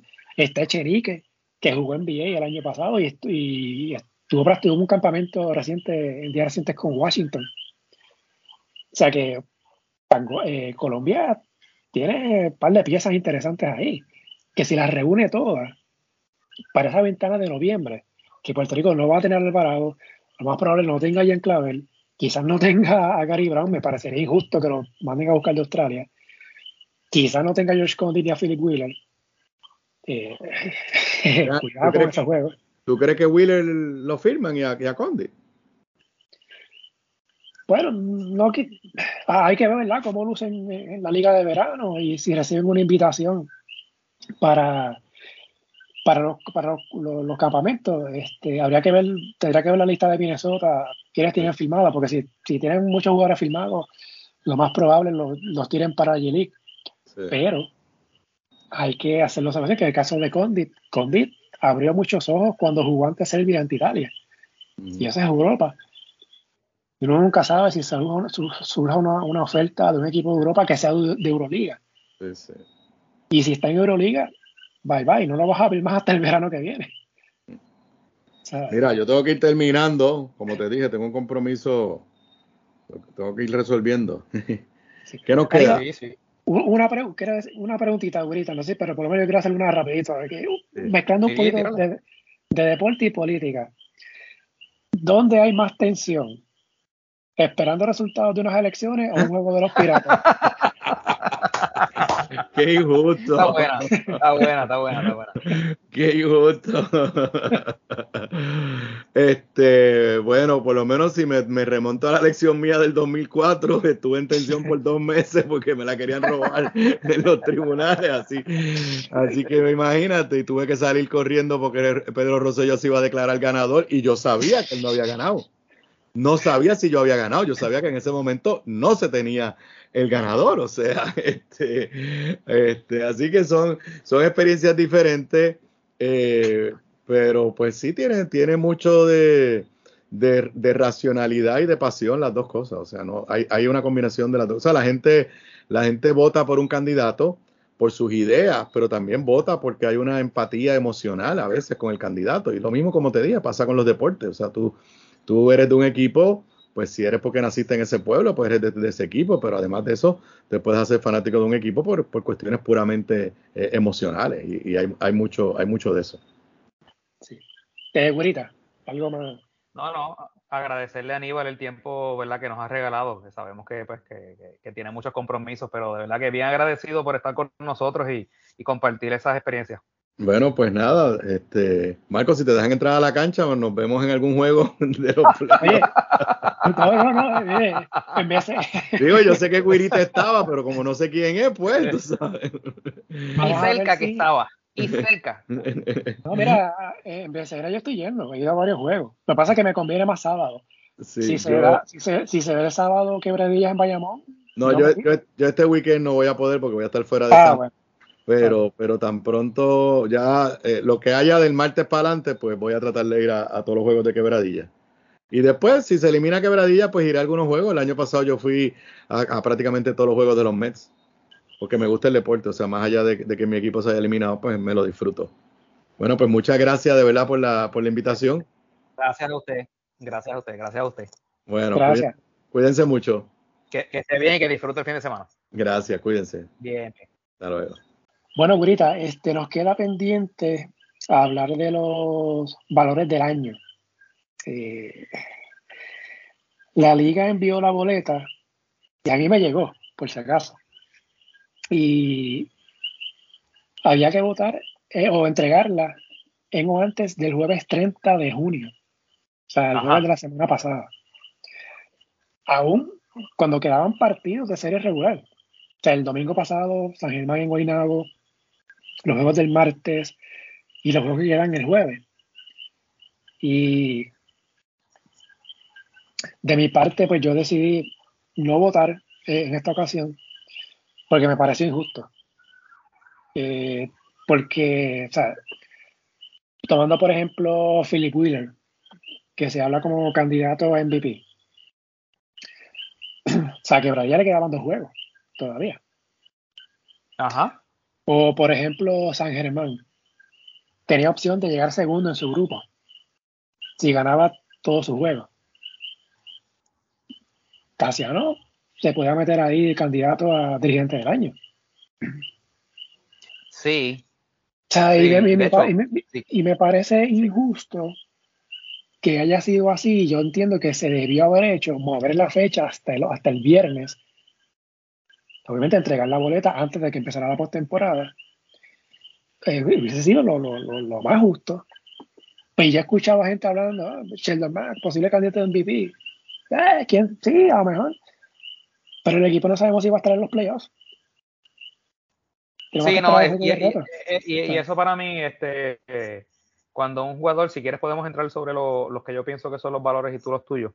Este, aunque quedó este líder en anotaciones, pero ciertamente para mí el, galardón al más valioso tiene, tiene que hacer que su equipo también lo, haga mejor. No es que no, este no es el, premio al, que más puntos anote. para eso hay otro premio. Este, así que cuando hablan de, de jugador más valioso, eh, sé que mencionas a Sheldon Mack porque es el líder anotador, pero no. Nico, yo no, lo tengo. para mí no lo es. Yo no lo tengo como candidato MVP, pero he escuchado a gente que, lo ha mencionado. Bueno, lo que pasa es que este ciertamente podría estar en la conversación, pero es en una conversación donde podamos hablar de los top 5. Ni tan siquiera en el top 3. Es que top 5 es demasiado, son demasiados. Ahí... Por, por eso que te digo, porque para mí no está en el top 3 de los, de los jugadores más valiosos.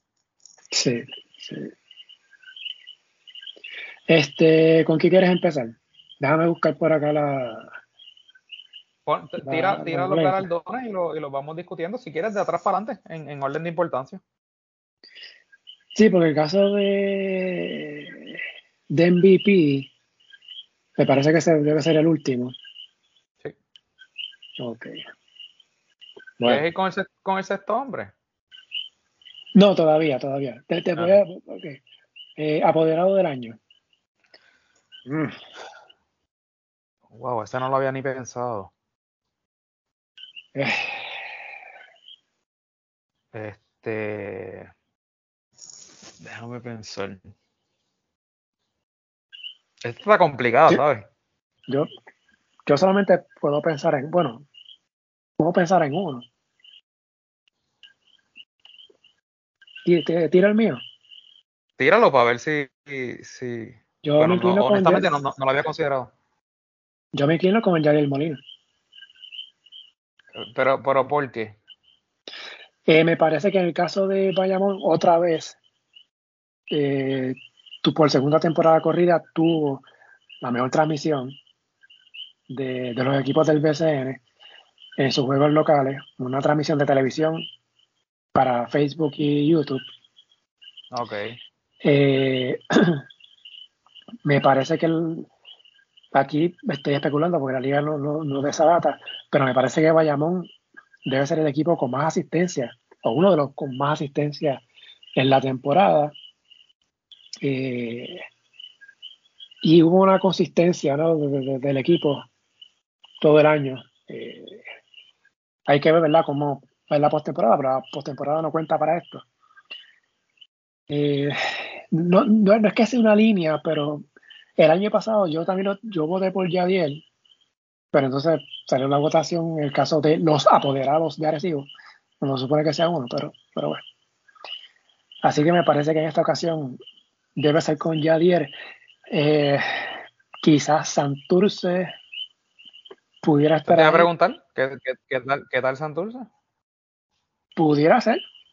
si hay que poner tres, yo pondría Santurce ahí. Otro que uno pudiera pensar sería el de Quebradilla, pero dicen que el de Quebradilla buscan el nombre y no aparece. o sea, no sabemos exactamente quién es. Así que si, si, me preguntas a mí, ah, bueno, eh, otro sería San Germán, pero lo que pasó con Pelacoco, para mí lo descarta. No, eso sí, ahí, ahí, ahí este. Así que yo, creo que. Para mí estaría entre Bayamón y, y, Santurce. Yo me, yo me voy con Yadiel. Ok, sí, oye, tiene. Eh, es, es, fácil poder entender por qué Bayamón, pero para mí que Santurce tiene que estar en la conversación. Sí, sí, coincido. Eh, esta siempre es bien difícil porque no hay la data. Y cuando me refiero a que no hay la data, sí, sí. Que, es, que es lo del sexto hombre, eh, ¿verdad? Aquí con, gusta imitar tanto la NBA. Tú puedes entrar a la página del NBA o ESPN o Basketball Reference y tú puedes ver las estadísticas de los jugadores y te dice juegos jugados, 80, eh, juegos iniciados, 0. Pero sabes que este jugador pues, vino del banco en los 80 juegos. Aquí esa, esa data no existe. O, sea, para tú buscarla, tendrás que ir juego por juego. Y no el box score que está en la página, este es el box score este de FIBA, que es el que sale en, los juegos, o sea, en la página arriba. Yo sé que el candidato siempre que se menciona es Jiménez Romero, pero Romero inició muchos partidos este año. Sí, yo, yo me, para poder esta selección, yo me dejé llevar.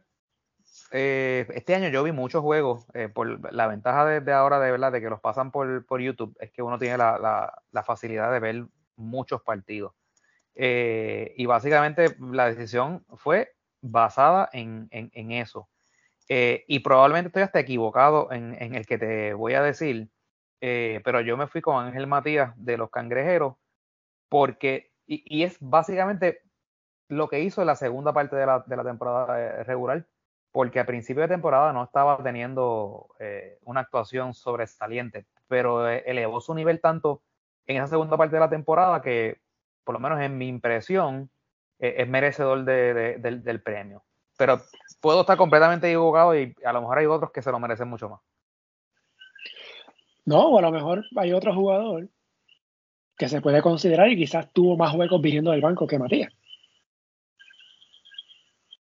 Y quizás ahí esa pues haga la diferencia. Ese es el problema que no, no esté esa data. Puede ser que es bien difícil. ¿En quién Pero, Matías es una buena opción, sin duda. Es que es, que es bien difícil, porque tienes que tener la data, ¿sabes? Porque a lo mejor yo puedo decirlo este Romero. Pero Romero a lo mejor le hizo 10 juegos este año. De los 32. ¿sabes? De, de los que jugó, hay que ver cuántos juegos jugó finalmente. Pasa que para mí estar el sexto hombre bien difícil. que tener la, data eh, sobre eso. Este, así yo la dejaría en blanco, la hubiese dejado en blanco. Eh, novato del año. Novato del año, yo escogí a Tremont Waters. Eh, ¿Tenían más candidatos? Eh, bueno, eh, los otros candidatos eran obviamente Condit, Jordan Cintrón. no sé si hubo algún otro novato que se haya destacado. Jordan Cintrón hizo un empuje grande, a, ¿verdad? desde que entró Cristian Dalmau, pero el trabajo de, de Waters desde el principio de temporada y finalizó entonces como líder en asistencia. Así que se tiró una temporada eh, muy, muy, muy buena. Sí. Se me parece mucho a, a lo del año pasado, que, que, fue Jordan Murphy, que fue el novato del año. Pero era un novato que no era tan novato. Porque ya tenía una experiencia, ¿verdad? En G-League, había jugado ya eh, profesional. Y este se me parece el caso de Waters. Waters ya ha jugado en NBA, ha jugado en G-League es el caso de, Condit, venía directamente de universidad. Y Jonathan Cintrón también empezando. Eh, pero obviamente es novato del año, es el que primero, o sea, su primera experiencia en BCN, no importa qué. Así que yo me inclino sí, también. Claro, y, y, y, él, oye, es verdad, como dijo alguien el otro día, Waters no es un true freshman, eh, pero en, en ese caso Jordan Cintrón sí lo es, pero para los efectos o, para los ¿verdad? el requisito de lo que sería en nuestra liga, pues, pues cualifica y ciertamente puso, puso unos números impresionantes. Eh, y, no te estoy hablando solamente de los puntos y, las asistencias, es la manera como manejaba el juego. Este, entonces es un poco complicado porque Condit jugaba en el mismo equipo y Condit tuvo una muy buena temporada también. O sea, eh, las cosas que, que Condit hace en cancha que no necesariamente van a los números, esas cortinas, rolear hacia el canasto, ese tipo de cosas, esos muchos tapones también, es una, bloquea muchos tiros, desvía tiros, también es, merecedor, pero creo que como quiera Waters estuvo por encima. Sí. Entonces, eh, voy, a, voy a irme primero, iba a decir dirigente del año, pero todavía no. Eh, no, perdóname. Iba a ir primero con progreso del año, pero voy a ir primero con dirigente del año. Aquí me parece, según el BCN, uno podía poner hasta máximo de tres candidatos. Yo creo que para mí los candidatos serían eh, Larry Ayuso, Cristian Dalmau y Eddie Para mí, serían los tres. Estoy de acuerdo. Eh, es difícil porque yo, yo creo que uno se iría rápido por Cristian Dalmau. Por lo que hizo, la violación que tuvo Mayagüez fue espectacular. Y si el equipo finalmente clasifica la postemporada, creo que debería, ¿verdad? Este, conseguirlo, ¿no? Pero Ayuso y Casiano estuvieron con sus equipos desde el principio. Y en el caso de Lari, eh, tuvo a quebradillas, ¿verdad? Quebradilla empezó caliente y qué sé yo. Pero lo que me gustó de él es que le dio cancha a Philip Wheeler y, apostó también a Carlos Emory. Carlos Emory hace dos años quedó fuera de la burbuja, ¿verdad? Por la situación que pasa en Guaynabo. Y mira el clase año que se tiró esta temporada. Y Philip Wheeler candidato a MVP. Y el caso de Eddie, eh, se llevó se llevó un par de ex piratas, se los llevó para San Germán. Hubo varios cambios ahí. Salieron de Gary Brown, salieron de Philip Wheeler, salieron de hacia Piñero. Eh, bueno, que Piñero fue el año pasado. Eh, pero fue un equipo que no se esperaba mucho pero acertaron en los refuerzos. En el caso de Nate Mason y de, de Holly Jefferson. Yo. Esta está difícil, ¿sabes? Esta, esta está difícil, pero yo me inclino por Ayuso por el mero hecho de que lo hizo con, para empezar, con un equipo que lo hicieron básicamente desde cero y lo hizo desde el primer día. Eh, y los mantuvo, claro, aunque han tenido un descenso ahora al final, y eso pues a lo mejor podría inclinar, ¿verdad? Como que emparejar un poquito la balanza con, con Dalmau, pero la realidad es que hay, que hay que reconocer el trabajo que ha hecho Larry durante toda la temporada. Esos factores son de peso también, el haberle dado eh, la confianza a Wheeler y, haber nombrado a, Emory como capitán del equipo, que básicamente le dio esa confianza, ¿no? Eh, y eso es lo que a mí me inclina la balanza a favor de, de Larry versus, versus eh, Christian, que sin duda alguna, si no fuera por el trabajo de Larry, este, este premio era de Christian Demau. Porque eh, haber enderezado ese barco, pero, pero, pero, y aún así, yo creo que Mayagüez también había, como dicen este, eh, en inglés, underperformed esos primeros siete juegos, porque no es que hubiesen ganado los siete, hubiesen ganado cinco de, los siete, pero mmm, Mayagüez no era tan mal equipo como ese récord demostraba. Eh, y, ciertamente cuando hicieron este, los ajustes que trajeron, por ejemplo, a Davon Jefferson, que después eh, tuvieron que, traer a Wesson, que, cayeron en tiempo, eh, Mayagüez no es un mal equipo como para haber perdido tantos juegos. E, e, era un equipo de, que toda la noche podía salir a competir y podía dar un palo aquí y allá. Este, así que pues, no era tan sorprendente como decir en el caso de Quebradillas, que era, por lo menos en mi, en mi libro, era totalmente sorprendente lo que venían haciendo. Así que para mí, eso, es lo que lo inclino a favor de Ayuso. Ok, ok. Yo me inclino por Casiano por una sencilla razón. Le ganó la serie a los dos equipos. buen punto. Buen punto, tú sabes. Y, 3 a 1. O sea que fue un 6 Oye, oye en, el caso de, en, el caso de Eddie, eh, si, si, hay también algo que, hay que reconocerle, eh, San Germán, aunque se mantenía cuarto eh, durante la, gran parte de la temporada, pero la expectativa era que, al final se cayeran y quedaran quintos y fuera el equipo que tuviera que ir a retar.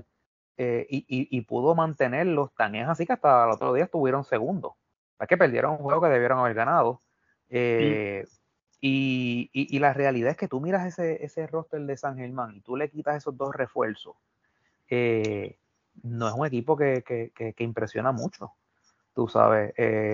y, lo han hecho, tú sabes San Germán ha, hecho, como, como dice la famosa frase esa que a ti te gusta mucho, de menos a más. Eh, y, la realidad es que ahora mismo están súper inspirados y son súper peligrosos en estos momentos. Así que ciertamente creo que, que Eddie también tiene, tiene puntos. Esta yo creo que es de las decisiones más difíciles. Sí, está cerrado. Y de hecho, no me extrañaría que terminara empate. Ya sea Eddie, Larry o Larry, Christian, una combinación así no sé, pudiera ser. Podría ser. Digo, digo, si, entregaron la boleta. y si dan a conocer los números. También, exacto, exacto, Gracias por eso, se me escapó eso. Es verdad.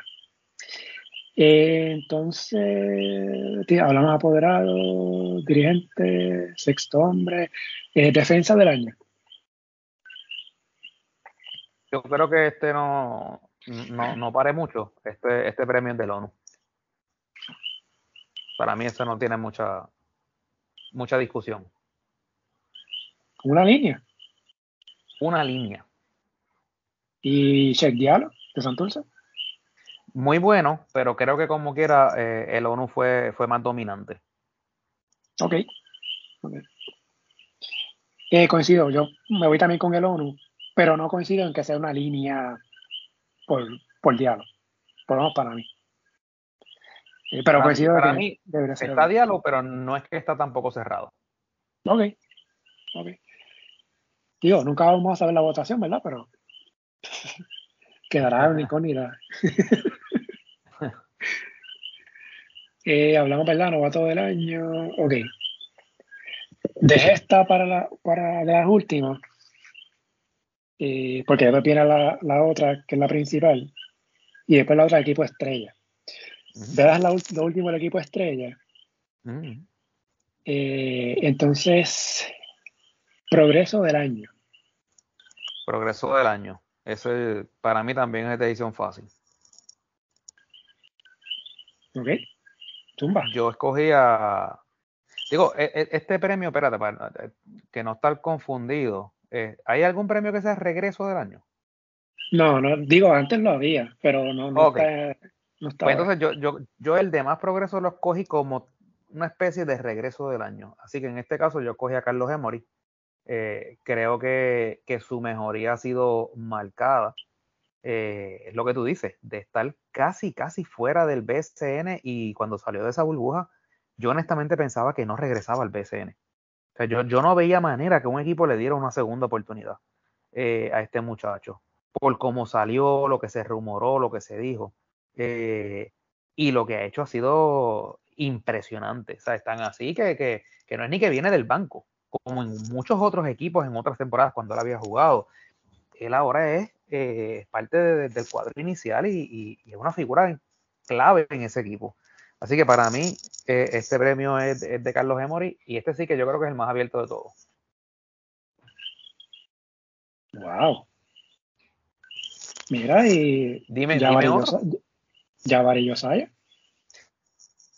muy buena, pero creo que lo que ha representado para Quebradillas eh, Carlos Emory ha sido mucho más. Bueno, tan es así. ¿Dónde está el equipo de Jabari Yosaya? ¿Ves? Tú sabes. ¿Dónde está Quebradillas? Ah, bueno, claro, claro. Pues, pero por, eso, yo le, doy, yo le doy mucho valor a eso, al desempeño del equipo porque eh, es lo que te digo, tú sabes, eh, e, e, esa, esa, valía de ese jugador tiene que, tiene que verse traducido en el, en el desempeño del equipo. Por eso yo nunca he pensado, nunca he creído cuando dan este un galardón de, un jugador más valioso, un equipo que se eliminó. Pues no, pues tú fuiste el jugador más destacado, en todo caso, pero más valioso para mí, la valía que tú traes como jugador es que tú haces a tu equipo mejor. Y en este caso, por eso es que, que valoro más lo que ha hecho Carlos Emory. Entiendo lo de Josiah, ciertamente. Eh, es un progreso de un año para otro impresionante. Pero, ¿qué, ¿en qué se tradujo para, para su equipo? Tú sabes. Eh, digo, yo, yo, lo veo así, tú sabes.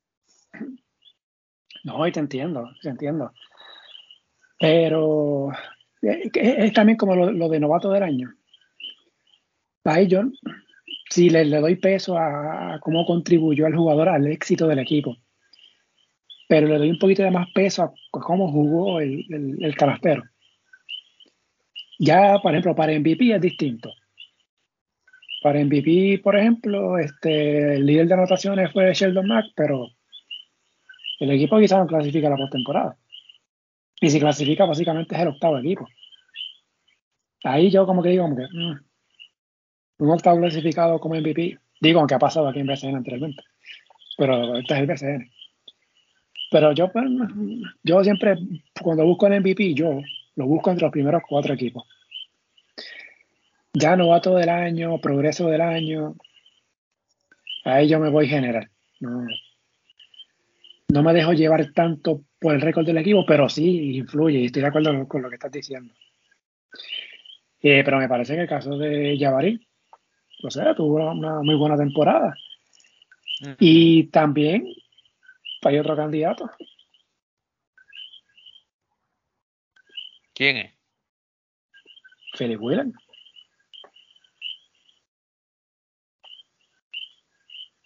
Eh, sí, honestamente. Eh, te voy a explicar por qué no lo puse como mayor eh, progreso es porque lo tengo en otro, en otro galardón. No, obviamente sabemos cuál es. Y a mí no me gusta, eh, a, mí, por lo menos a mí nunca me ha gustado eso, de si tú le das el de más en el, ¿cómo es el de el más valioso? También le das el de, el de mayor progreso, el de mejor regreso.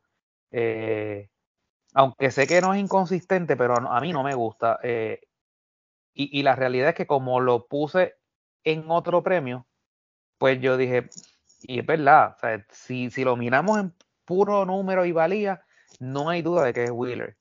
Pero lo tengo en otro galardón. Por eso es que entonces usé a, a Emory en este. Pero sí, técnicamente, si, si, si vamos a que podemos darle más de un premio a uno, tiene que ser Philip Wheeler. No, hay duda. ¿Te, acuerdas cuando antes existía jugador más valioso y jugador más destacado? Sí. Yo nunca entendí eso, pero bueno, pero es lo que te digo, tú sabes, más valioso puede abarcar más cosas, más destacado es más personal. Sí. Eh, eh, no sé, yo siempre tuve mis dudas con eso cuando era así, más destacado y más valioso. Pero... De hecho, hubo, hubo jugadores que lo ganaron los dos. yo recuerdo a Edicaciano, aquella temporada del 97, él fue MVP y más destacado. Y hubo otras temporadas, hubo otras temporadas, pero que no, recuerdo, ¿verdad? hubo su MVP y hubo su más destacado. Es, es como si en NBA el MVP fue Nikola Jokic y el más destacado fue Joel Embiid. No sé, pero eh, siempre esa, esa, parte me chocó un poquito. De hecho, en el caso de, de Philip Wheeler, 16.8 puntos, 5.7 rebotes, 1.3 asistencias, 57% de tiros de campo, de canasto de. Eh, todo lo que te mencioné es lo mejor de su carrera, excepto el por ciento 57%, el año pasado tiró 58%, pero jugando menos. Y este año casi rozó los 30 minutos por juego. Este. Pero, pero, entonces, el MVP. El MVP seguro es múltiple. El MVP seguros múltiples en una muy cerrada decisión. No, pero no, para, para, para. Ah. ¿Cuántos tiene? Candidatos. Eh, son dos que me vinieron a la mente rápido. Eh, tendría que pensar el tercero. Digo, no, tienes que tener tres, pero te pregunto si tiene. Tengo más de uno. Sí, sí, sí, sí. Oye, e, el runner-up para mí es, el ONU.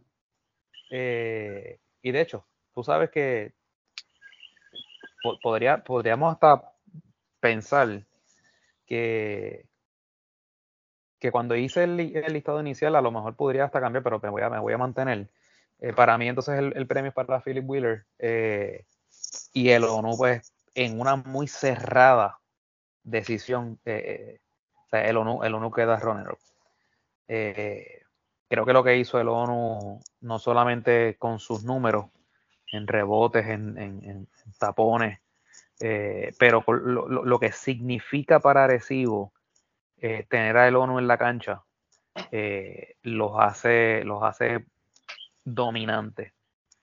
Eh, en el caso de, Wheeler, no solamente lo hizo con números, la energía que trae, la defensa que trae, está en toda la jugada.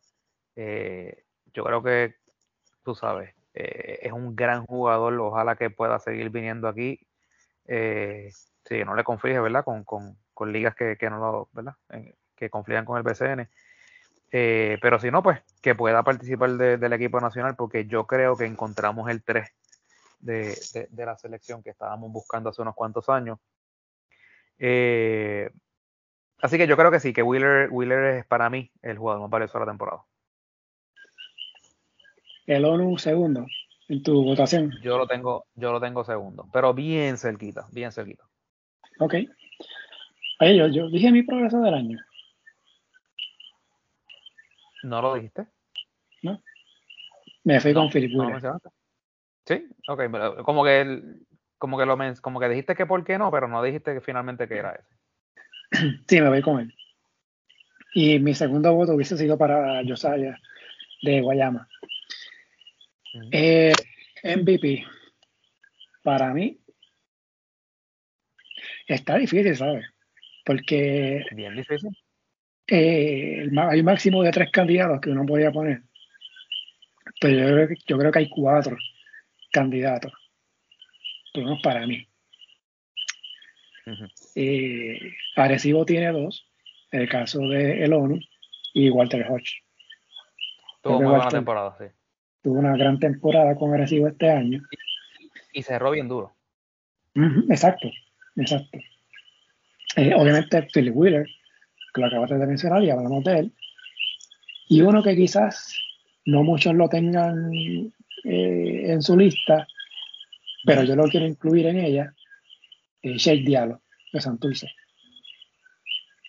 No, ciertamente, ciertamente sin, sin Diallo Santurce no, no, no hubiese tenido, digo, es la división más, más débil también, ¿verdad? Pero, pero yo quiero pensar que a lo mejor sin Diallo hubiesen quedado tercero. Pues cuidado si menos. Cuidado si estuviera en el juego de reto mañana. Pues estamos hablando de un Santurce, que claro, mencionaste, ¿verdad? el grupo en que estaban. Pero estaba hablando de equipo con Jean Clavel, José Bambarea, Filiberto, el mismo Oscar Visier. Ha sido un buen refuerzo. Pero me parece que la figura aquí fue, fue Diablo. Yo creo que él, fue el que le cuadró el equipo. Exacto. Y uno mira los números de Diallo, 16.3 puntos, 13.5 rebotes, 70% del tiro libre. Eh, no fue mucho, fue 89 veces, pero 70%. 66 eh, en canastos de campo, que son de dos, solamente intenta un triple, obviamente, no tira de afuera. Eh, jugando 31 minutos por juego, básicamente. Aquí la desventaja que tiene Diallo es que jugó 22 partidos. Pero obviamente no fue culpa de él. eso fue. lo que pasa es que tienes que pensar, imagínate si hubiese jugado los 32 juegos. Exacto. Entonces terminó con 18 y 14. Si hubiese jugado los 10 partidos, esos 10 partidos, quizás entonces pasaba de las 20 victorias. Bien probable. Y quizás, bueno, Bayamón tiene 22, quizás termine con 23. Quizás hubiese terminado a uno o dos juegos de Bayamón. Quién sabe. Por esa razón, y en el caso de Recibo, Recibo tiene tantos jugadores buenos que, o sea, no, y, es injusto, ¿verdad? Pero por esta razón yo me inclino con Diallo como el MVP. De que es súper arriesgado, lo, más, probable no se lo lleve. Pero para mí, me voy con el, el caso de Arecibo, tú quitas Walter Hodge y ese equipo como quiera va a ser competitivo en la serie regular. Obviamente necesita Hodge en los playoffs. Pero en la serie regular agresivo, puede llegar hasta, hasta abajo. Inclusive hasta sin el ONU lo pudiera hacer. Obviamente en playoff es otra cosa, pero en serie regular que estoy hablando, me parece que agresivo podía ser dominante. Iba a buscar un buen refuerzo para reemplazar a el ONU en lo que llegaba el ONU. Y lo mismo con Walter Hall.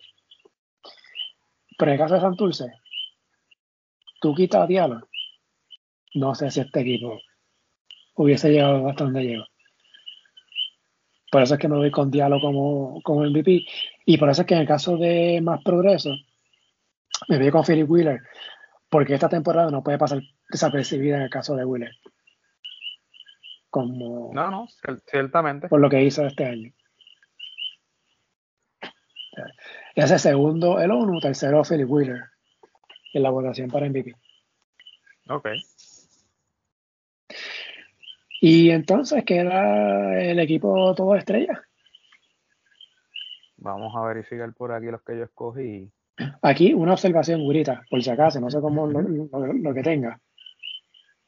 Pero es un armador, un escolta, un aéreo, un delantero y un centro. Así lo escogí.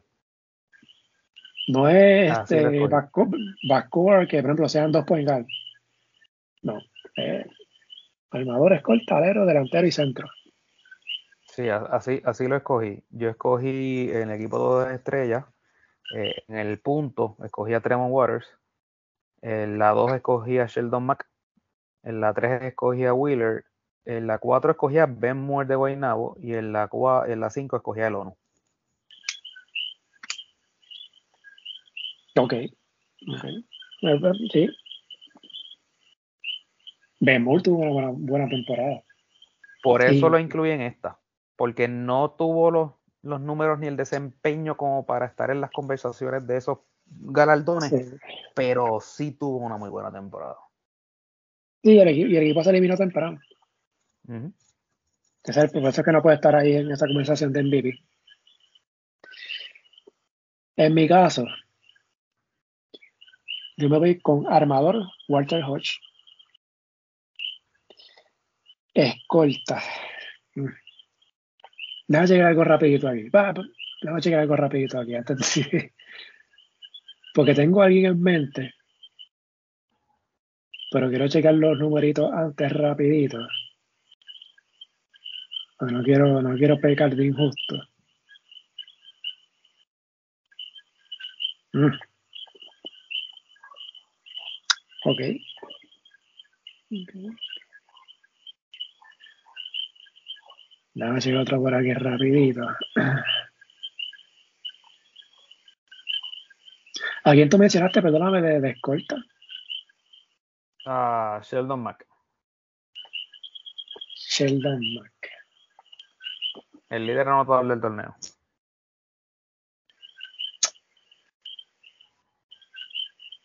Eh,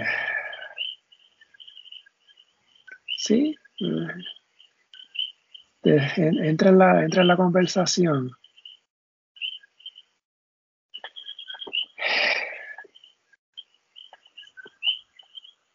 Fíjate, yo tenía otro, pero me estás convenciendo con Mark. ¿Pero quién tenía? Eh, Javier Mojica. No venga con lo de los intangibles. no, no, no, no. Oye, no se me había ni ocurrido porque honestamente no, no, no, no se me había ocurrido, pero podría estar en la conversación, fíjate, sí. Es bien valioso, eh, le trae muchas cosas a su equipo. Eh, pero Mac, Fíjate, viendo los números de Mac, es que es más, es que es más, un, más un anotador más, más natural que, lo que es Mojica. Y entonces, pues por eso fue que lo escogí más bien por eso. Aparte de que fue el líder anotador del torneo, tú sabes. En alguna, en alguno lo tenía que poner. Sí, sí. Está bien, sí, me voy con él, me voy con él, me voy con Mac, me voy con Mac. Entonces, alero es Philip Wheeler. Entonces esta es que él aparece como delantero centro. Eh, como aparece así, eh, para efectos del BCN, cuando voy con delantero Sheikh Diallo y con centro Chinemelo Elone. Wow. Imagínate, esos, esos dos animales en la pintura. Está difícil. está, está, está, complicado, ¿sabes? Está, yo anticipo, o sea, lo que es dirigente del año. Y, fíjate, eh, en el caso de Moore, fíjate que los cojo en la 4, pero realmente él es un 3. Lo que pasa es que en Guaynabo él jugaba casi todo el juego que jugaba la 4. Porque al principio de temporada, cuando Guaynabo tenía el refuerzo aquel, eh, el, blanco, el bien alto, Hankins, eh, Hankins Moore jugaba la, la 3 porque Renaldo jugaba la 4, pero cuando ellos salen de ese refuerzo, eh, hubo muchos juegos que, que jugaron sin, sin, un centro natural y Renaldo era casi siempre que jugaba de centro y entonces Moore jugaba la 4. Eh, y, y, la realidad es que en las rotaciones a veces, por ejemplo, cuando, cuando Guaynabo trajo a Uter, que Uter salía por falta o, lo que sea, había muchos periodos prolongados que Renaldo jugaba la 5 y Moore la 4. En ese sentido, pues, eh, eh, no tenía la fortaleza física, pero sí era un, es un, Moore es un jugador bien, bien largo, de, extremidades bien largas, y cogía muchos rebotes, este, estaba en muchas jugadas en la pintura, y, no, no, le temía jugar adentro. Así que por eso que te digo que no es su, no es su posición natural, pero, pero la hizo bastante bien. Okay. pues nada, esos son los valores del año del BCN.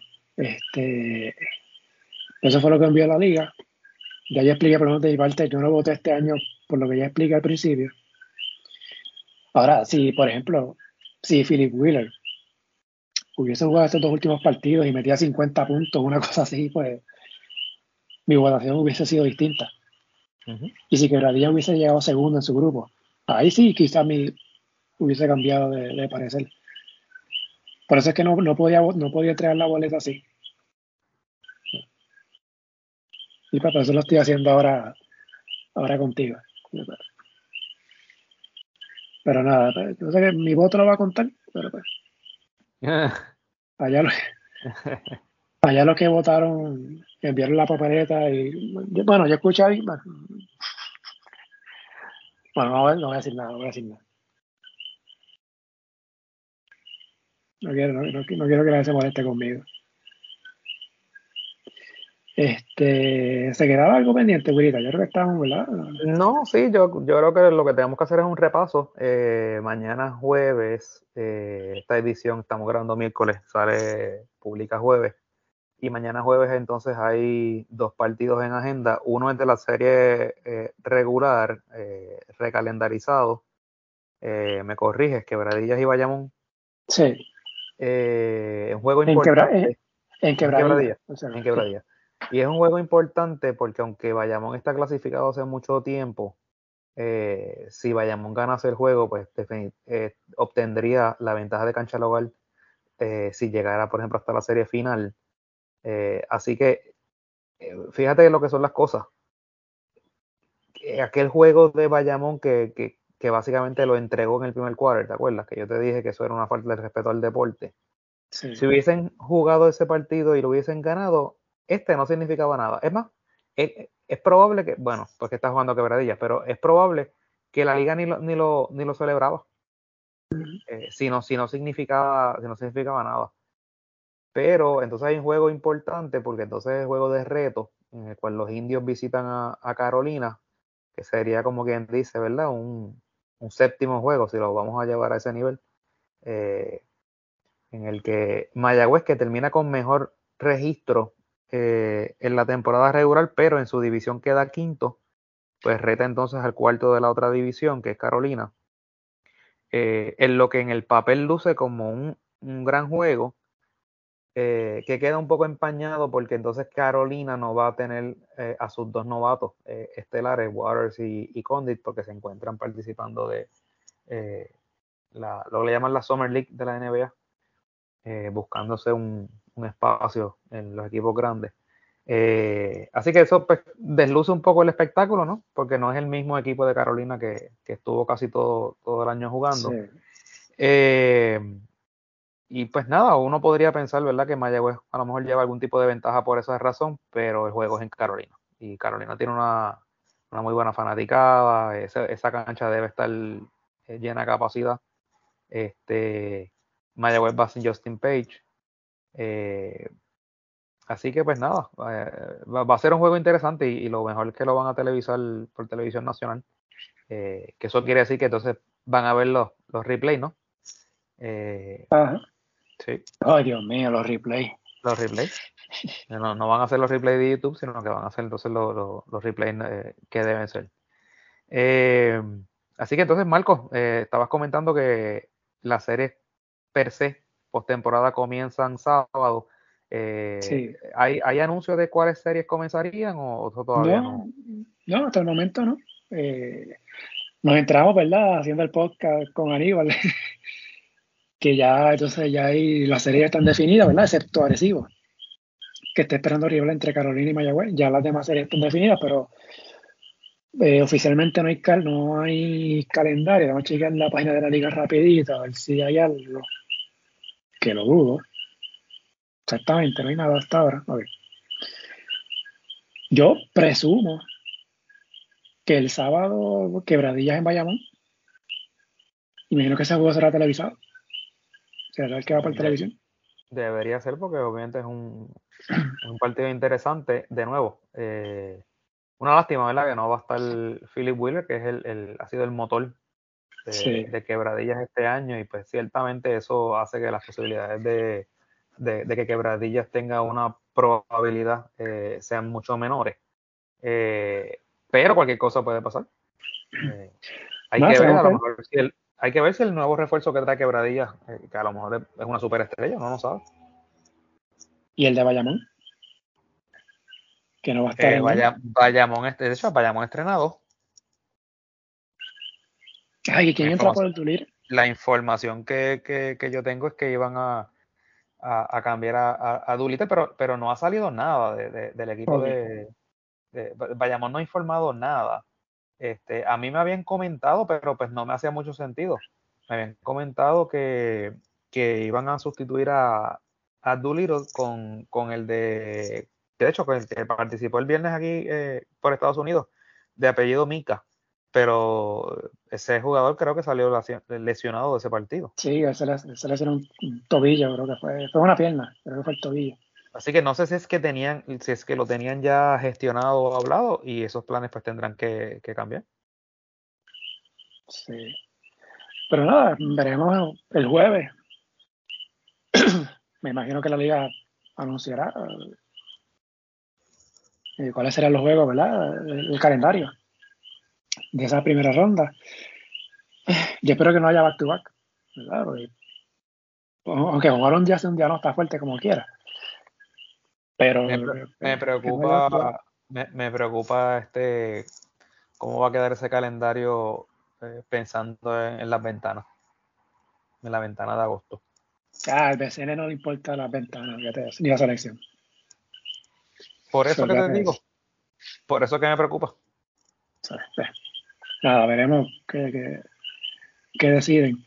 Mira, curioso, si Quebradillas pierde ese juego con Bayamón,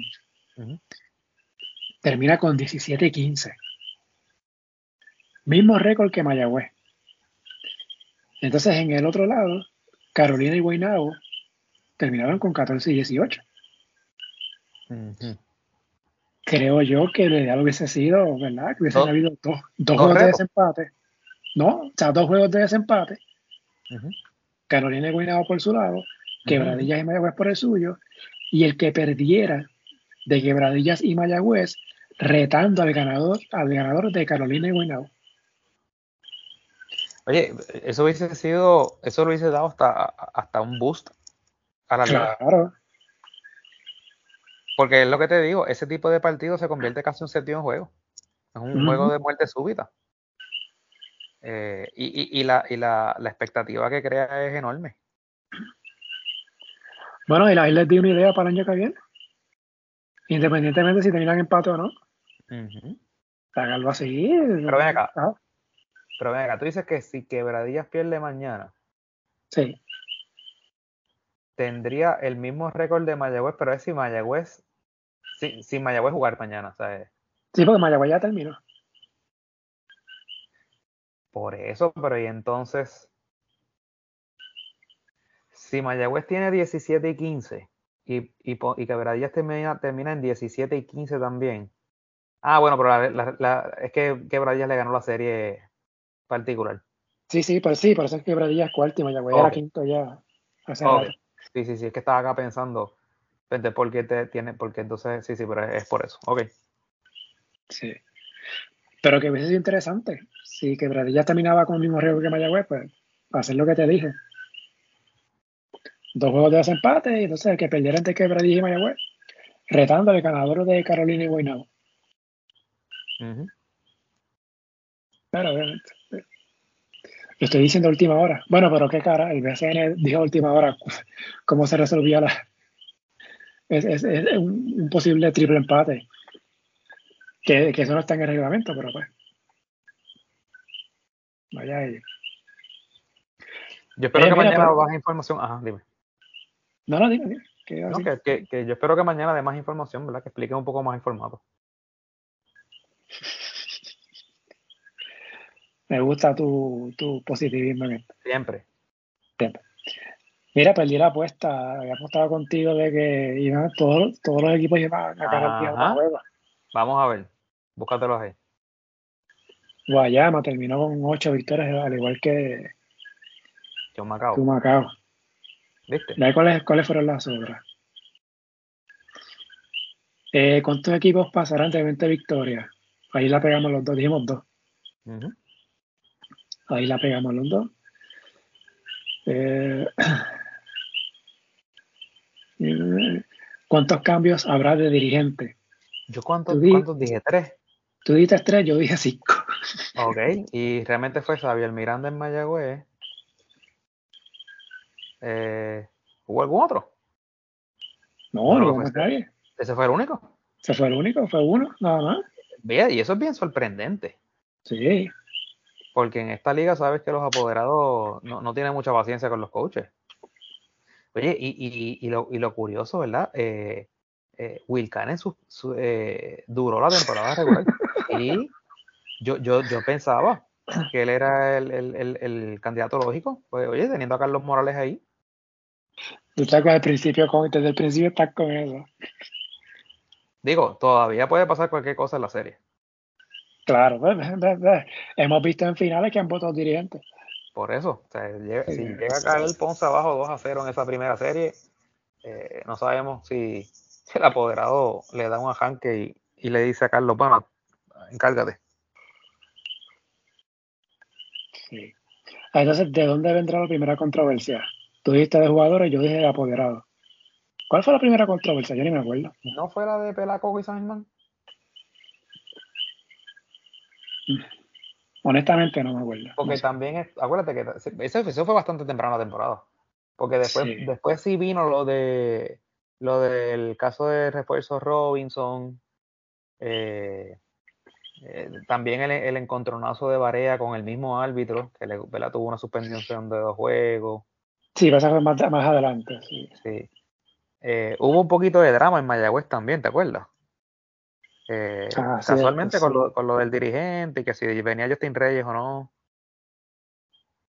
Que de hecho, ahora que menciono a Justin, no sé si habías visto que cuando lo de la, los juegos de la ventana, eh, había un rumor corriendo por ahí que, que Justin a lo mejor Mayagüez lo iba a activar. Eh, y, y es curioso, y te digo que es curioso porque yo no sé si Justin Reyes tiene contrato multianual con, San- con Mayagüez, yo creo que no. Y Eh, pero lo, yo te verifico ahora. Pero lo, lo tiene con Italia, según Por la, que- la- la historia. por eso, es- por eso es que te digo que me, me sorprendería si tiene un contrato multianual con Mayagüez y, si- y si no lo tiene, pues no puede jugar porque no se eh, sometió el contrato antes de la fecha límite. Eh, estoy buscando por acá la lista de reservas. Eh, caso Mayagüez. Vamos a ver. Mayagüez.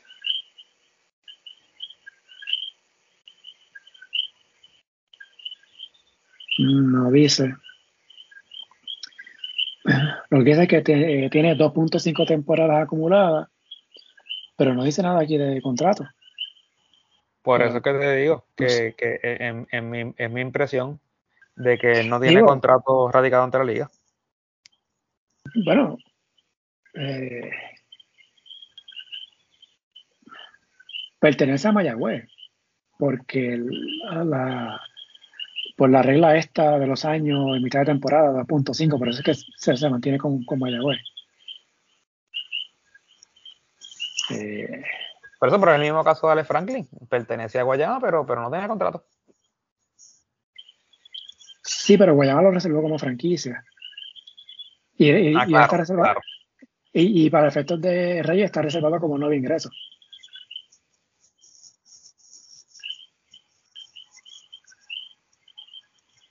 Él tiene aquí 2.5 temporadas. Sí, pues no, pues ahí pues no sé. Eh, No sé. ¿Quién fue, quién fue el jugador que, que no había jugado esta temporada y ahora lo activaron para, para las series? Este, ah, John Holland. John Holland, sí. Que ahí entonces también me pregunto, eh, eh, con Holland, eh, él tenía contrato multianual con, con Fajardo. Tengo que pensar que sí, porque pues la fecha ya pasó. Él aquí dice que tiene, está reservado como nuevo ingreso dos temporadas en BCN. o sea que debe tener contrato. Asumo yo que sí. Ok. Sí. va, a estar, va a estar interesante. Vamos a ver si mañana entonces bajan con, ¿verdad? con el con el calendario de, de, lo que serán los juegos, porque es que pueden ya ir diciendo, por ejemplo, si se sabe que ya Arecibo es el que se va a enfrentar al que gane de, de Mayagüez y, Carolina, pues pueden decir más o menos, pues van a jugar, qué sé yo, el sábado, van a jugar el domingo. Esas cosas ya, ya, se pueden comenzar a decir. pero tú sabes cómo son acá. por eso, pero yo creo que pueden comenzar a, a crear ya el, el hype eh, mañana eh, con, sobre la serie. A, empezar a, levantar los ánimos de, de, la fanaticada. Las series van a estar bien buenas. hay, hay, equipos que están. van, van, a ver series, van a ser series bien, bien, bien luchadas. Este, eh, vamos a ver si, si, los equipos tienen para, para ganar en la carretera. Eh, mira que no se me olvida, este el viernes se supone que suba el último ranking de la temporada. Así que nada, para cuestión de completarlo, ¿verdad? Que no, pues estos últimos dos lunes no lo hice por razones obvias, por lo que expliqué al principio. Así que espero el viernes eh, publicar un ranking ahí, algo cortito, sencillo, de cómo quedaron los equipos. Y después ya, obviamente, de ahora en adelante, pues eh, se sigue llamando pintura ranking, pero obviamente no hay ranking, pues ya entramos en postemporada y pues la semana que viene pues hablamos un poquito más de la serie, que ya obviamente ya, ya van a par de partidos. sí, se supone, ¿verdad? A base de lo que han dicho, pues se supone que ya para entonces el martes se hayan jugado por lo menos eh, dos juegos en alguna de las series. Exacto, de las que empiecen sábado, pues me imagino que jugarán sábado y lunes. Y las que empiecen domingo, jueguen domingo y martes. Pues, nada, damos un repasito por encimita a, a esa serie. Deja verificar rapidito, porque ahorita hablé del, del bracket, que me interesa mucho cómo, cómo quedaría. Déjame sacarlo por aquí rapidito. Arecibo iría con el que gane entre Mayagüez y Carolina. Entonces, en, el, en ese mismo bracket, se supone que vaya el que gane entre Santurce y San Germán. Okay. Es en el otro lado, tenemos a Bayamón ante Quebradillas y Ponce ante Fajardo. Uy. Eso sería el, el, o sea que el que gane entre San Germán Santurce ¿verdad? Porque San Germán finalmente fue tercero. Eh, iría entonces ante el que gane entre, la serie Arecibo, Mayagüez, Carolina. Y en el otro lado del semifinal, el que gane entre Bayamón y Quebradillas juega ante el que gane entre Ponce y Fajardo. Ese es el, ese es el, bracket. Ponce la tiene difícil, ¿sabes? Sí. Sí, lo hablamos ahorita. Sí, sí. Ponce la tiene bien difícil. Porque si el que viene es el Holland, al que no tiene acostumbrado, o sea, eh, eh, combínalo con, con Emi Andújar y combínalo con, con, Víctor Ruth y cuidado. Sí. Mucho cuidado. Eh, Ponce anunció un refuerzo. creo que es un 6-9. Lo anuncian como un pivot. Eh, así que vamos a ver, eso, eso de estrenar refuerzos eh, al inicio de series, eso es súper arriesgado.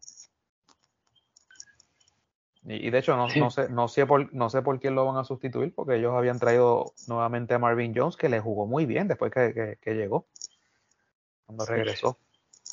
¿Te acuerdas que tenían a Kenneth Farid? Y Kenneth Farid se fue justo antes de empezar los playoffs y ahí.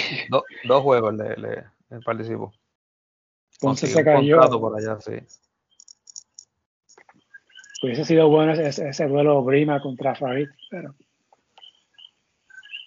Oye, mira, algo curioso, este, si Bayamón le gana a Quebradilla, Bayamón terminaría con 8 y 8 como visitante. Mm. Y sería el único equipo que no tuvo récord perdedor de visitante este año. Ok. Todos los demás tuvieron récord perdedor. como visitante. Bayamón y Arecibo 15 y 1 como local. Sí, ve. Pues, e, e, esa, esa es la, la, importancia de ese juego para Bayamón mañana. Porque es lo mismo ir a un séptimo juego agresivo que, que jugarlo en el rancho. Claro. ¿Y sabes contra quién fue la derrota de Bayamón, verdad? Como local. Eh, no me acuerdo. Contra Arecibo. Ah, sí, sí, sí, sí, sí. Esa no fue la vez que, que Walter se puso la camisa esa que decía Vallaque, algo así, ¿verdad? Eh, yo creo que no, yo creo que fue después. Fue después, ok. Fue después. Sí. O sea que ciertamente Arecibo ha demostrado que puede ganar en Bayamón. De hecho, Arecibo le ganó la serie a Bayamón. De hecho, Arecibo le ha ganado tres juegos corridos a Bayamón. De serie regular. Wow. El último del año pasado, que fue en Bayamón, pero que ese juego era un juego más bien de trámite. No, afectaba tanto la, serie, ni en qué posición llegaban. Y entonces este año, los dos juegos, se lo ganó, lo ganó Arecibo. De hecho, Arecibo le ha ganado tres de cuatro juegos en los, últimos dos años a Bayamón. Sí, no, y este año Bayamón no se ha visto como ese equipo invencible. No se ha visto como ese equipo invencible. Así que va, a ser interesante. Y, perdieron también a, al que fue su, su, refuerzo centro casi toda la temporada, este, de Juan Hernández. Sí. Que les va a hacer mucha falta frente a, a los dos, las dos toques de recibo. Sí. Pero nada, yo creo que estamos, ¿verdad? Este, Por esta semana, sí, la semana. Ya nos ah. preparamos ya para la parte interesante del torneo. Si acaso, Grita, para la semana que viene, lo voy a tener apuntado. Este, ya que no lo hicimos esta semana, pero damos un vistacito a los equipos que se eliminaron. Algo bien rapidito. Sí. O sea, Mayagüez, Guayna, eh, perdón, Mayagüez, no. Ya, ya, ya, tú eliminaste Mayagüez. Sí, yo eliminé Mayagüez. Eh, Guaynabo, Macao, Guayama y el que pierde la, entre Carolina y Mayagüez. Eh, lo mencionamos, ¿verdad? Por hacer un cierre de temporada con esos equipos. Y lo que te tiene que hacer el año que viene. Y también, pues, hablamos de la serie eh, postemporada. Lo, lo, lo, pongo en la agenda para, para la semana que viene. no, lo hicimos hoy. Voy a cerrar con esto. Ajá. Y no quiero que suene eh, porque no lo digo por eso, pero va a sonar así. No quiero que suene como que porque soy fanático de Mayagüez. Pero la realidad es que me gustaría que el que avanzara sea Mayagüez porque Carolina sin Condit y sin Waters no va a ser una serie eh, que, puedan eh, ni tan siquiera hacer que sea una serie interesante con Arecibo.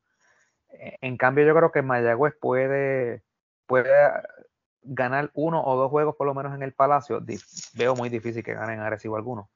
Pero por lo menos pueden hacer una serie, llevar una serie a, seis juegos, eh, algo, algo así. Eh, creo que, Carolina se iría, se iría barrido. Sí, de hecho, lo mejor hubiese sido que Carolina y Guaynabo hubiesen jugado un juego de desempate. Guaynabo hubiese sido mucho más competitivo que Carolina. Más que esa paja que tiene. Pero por mucho.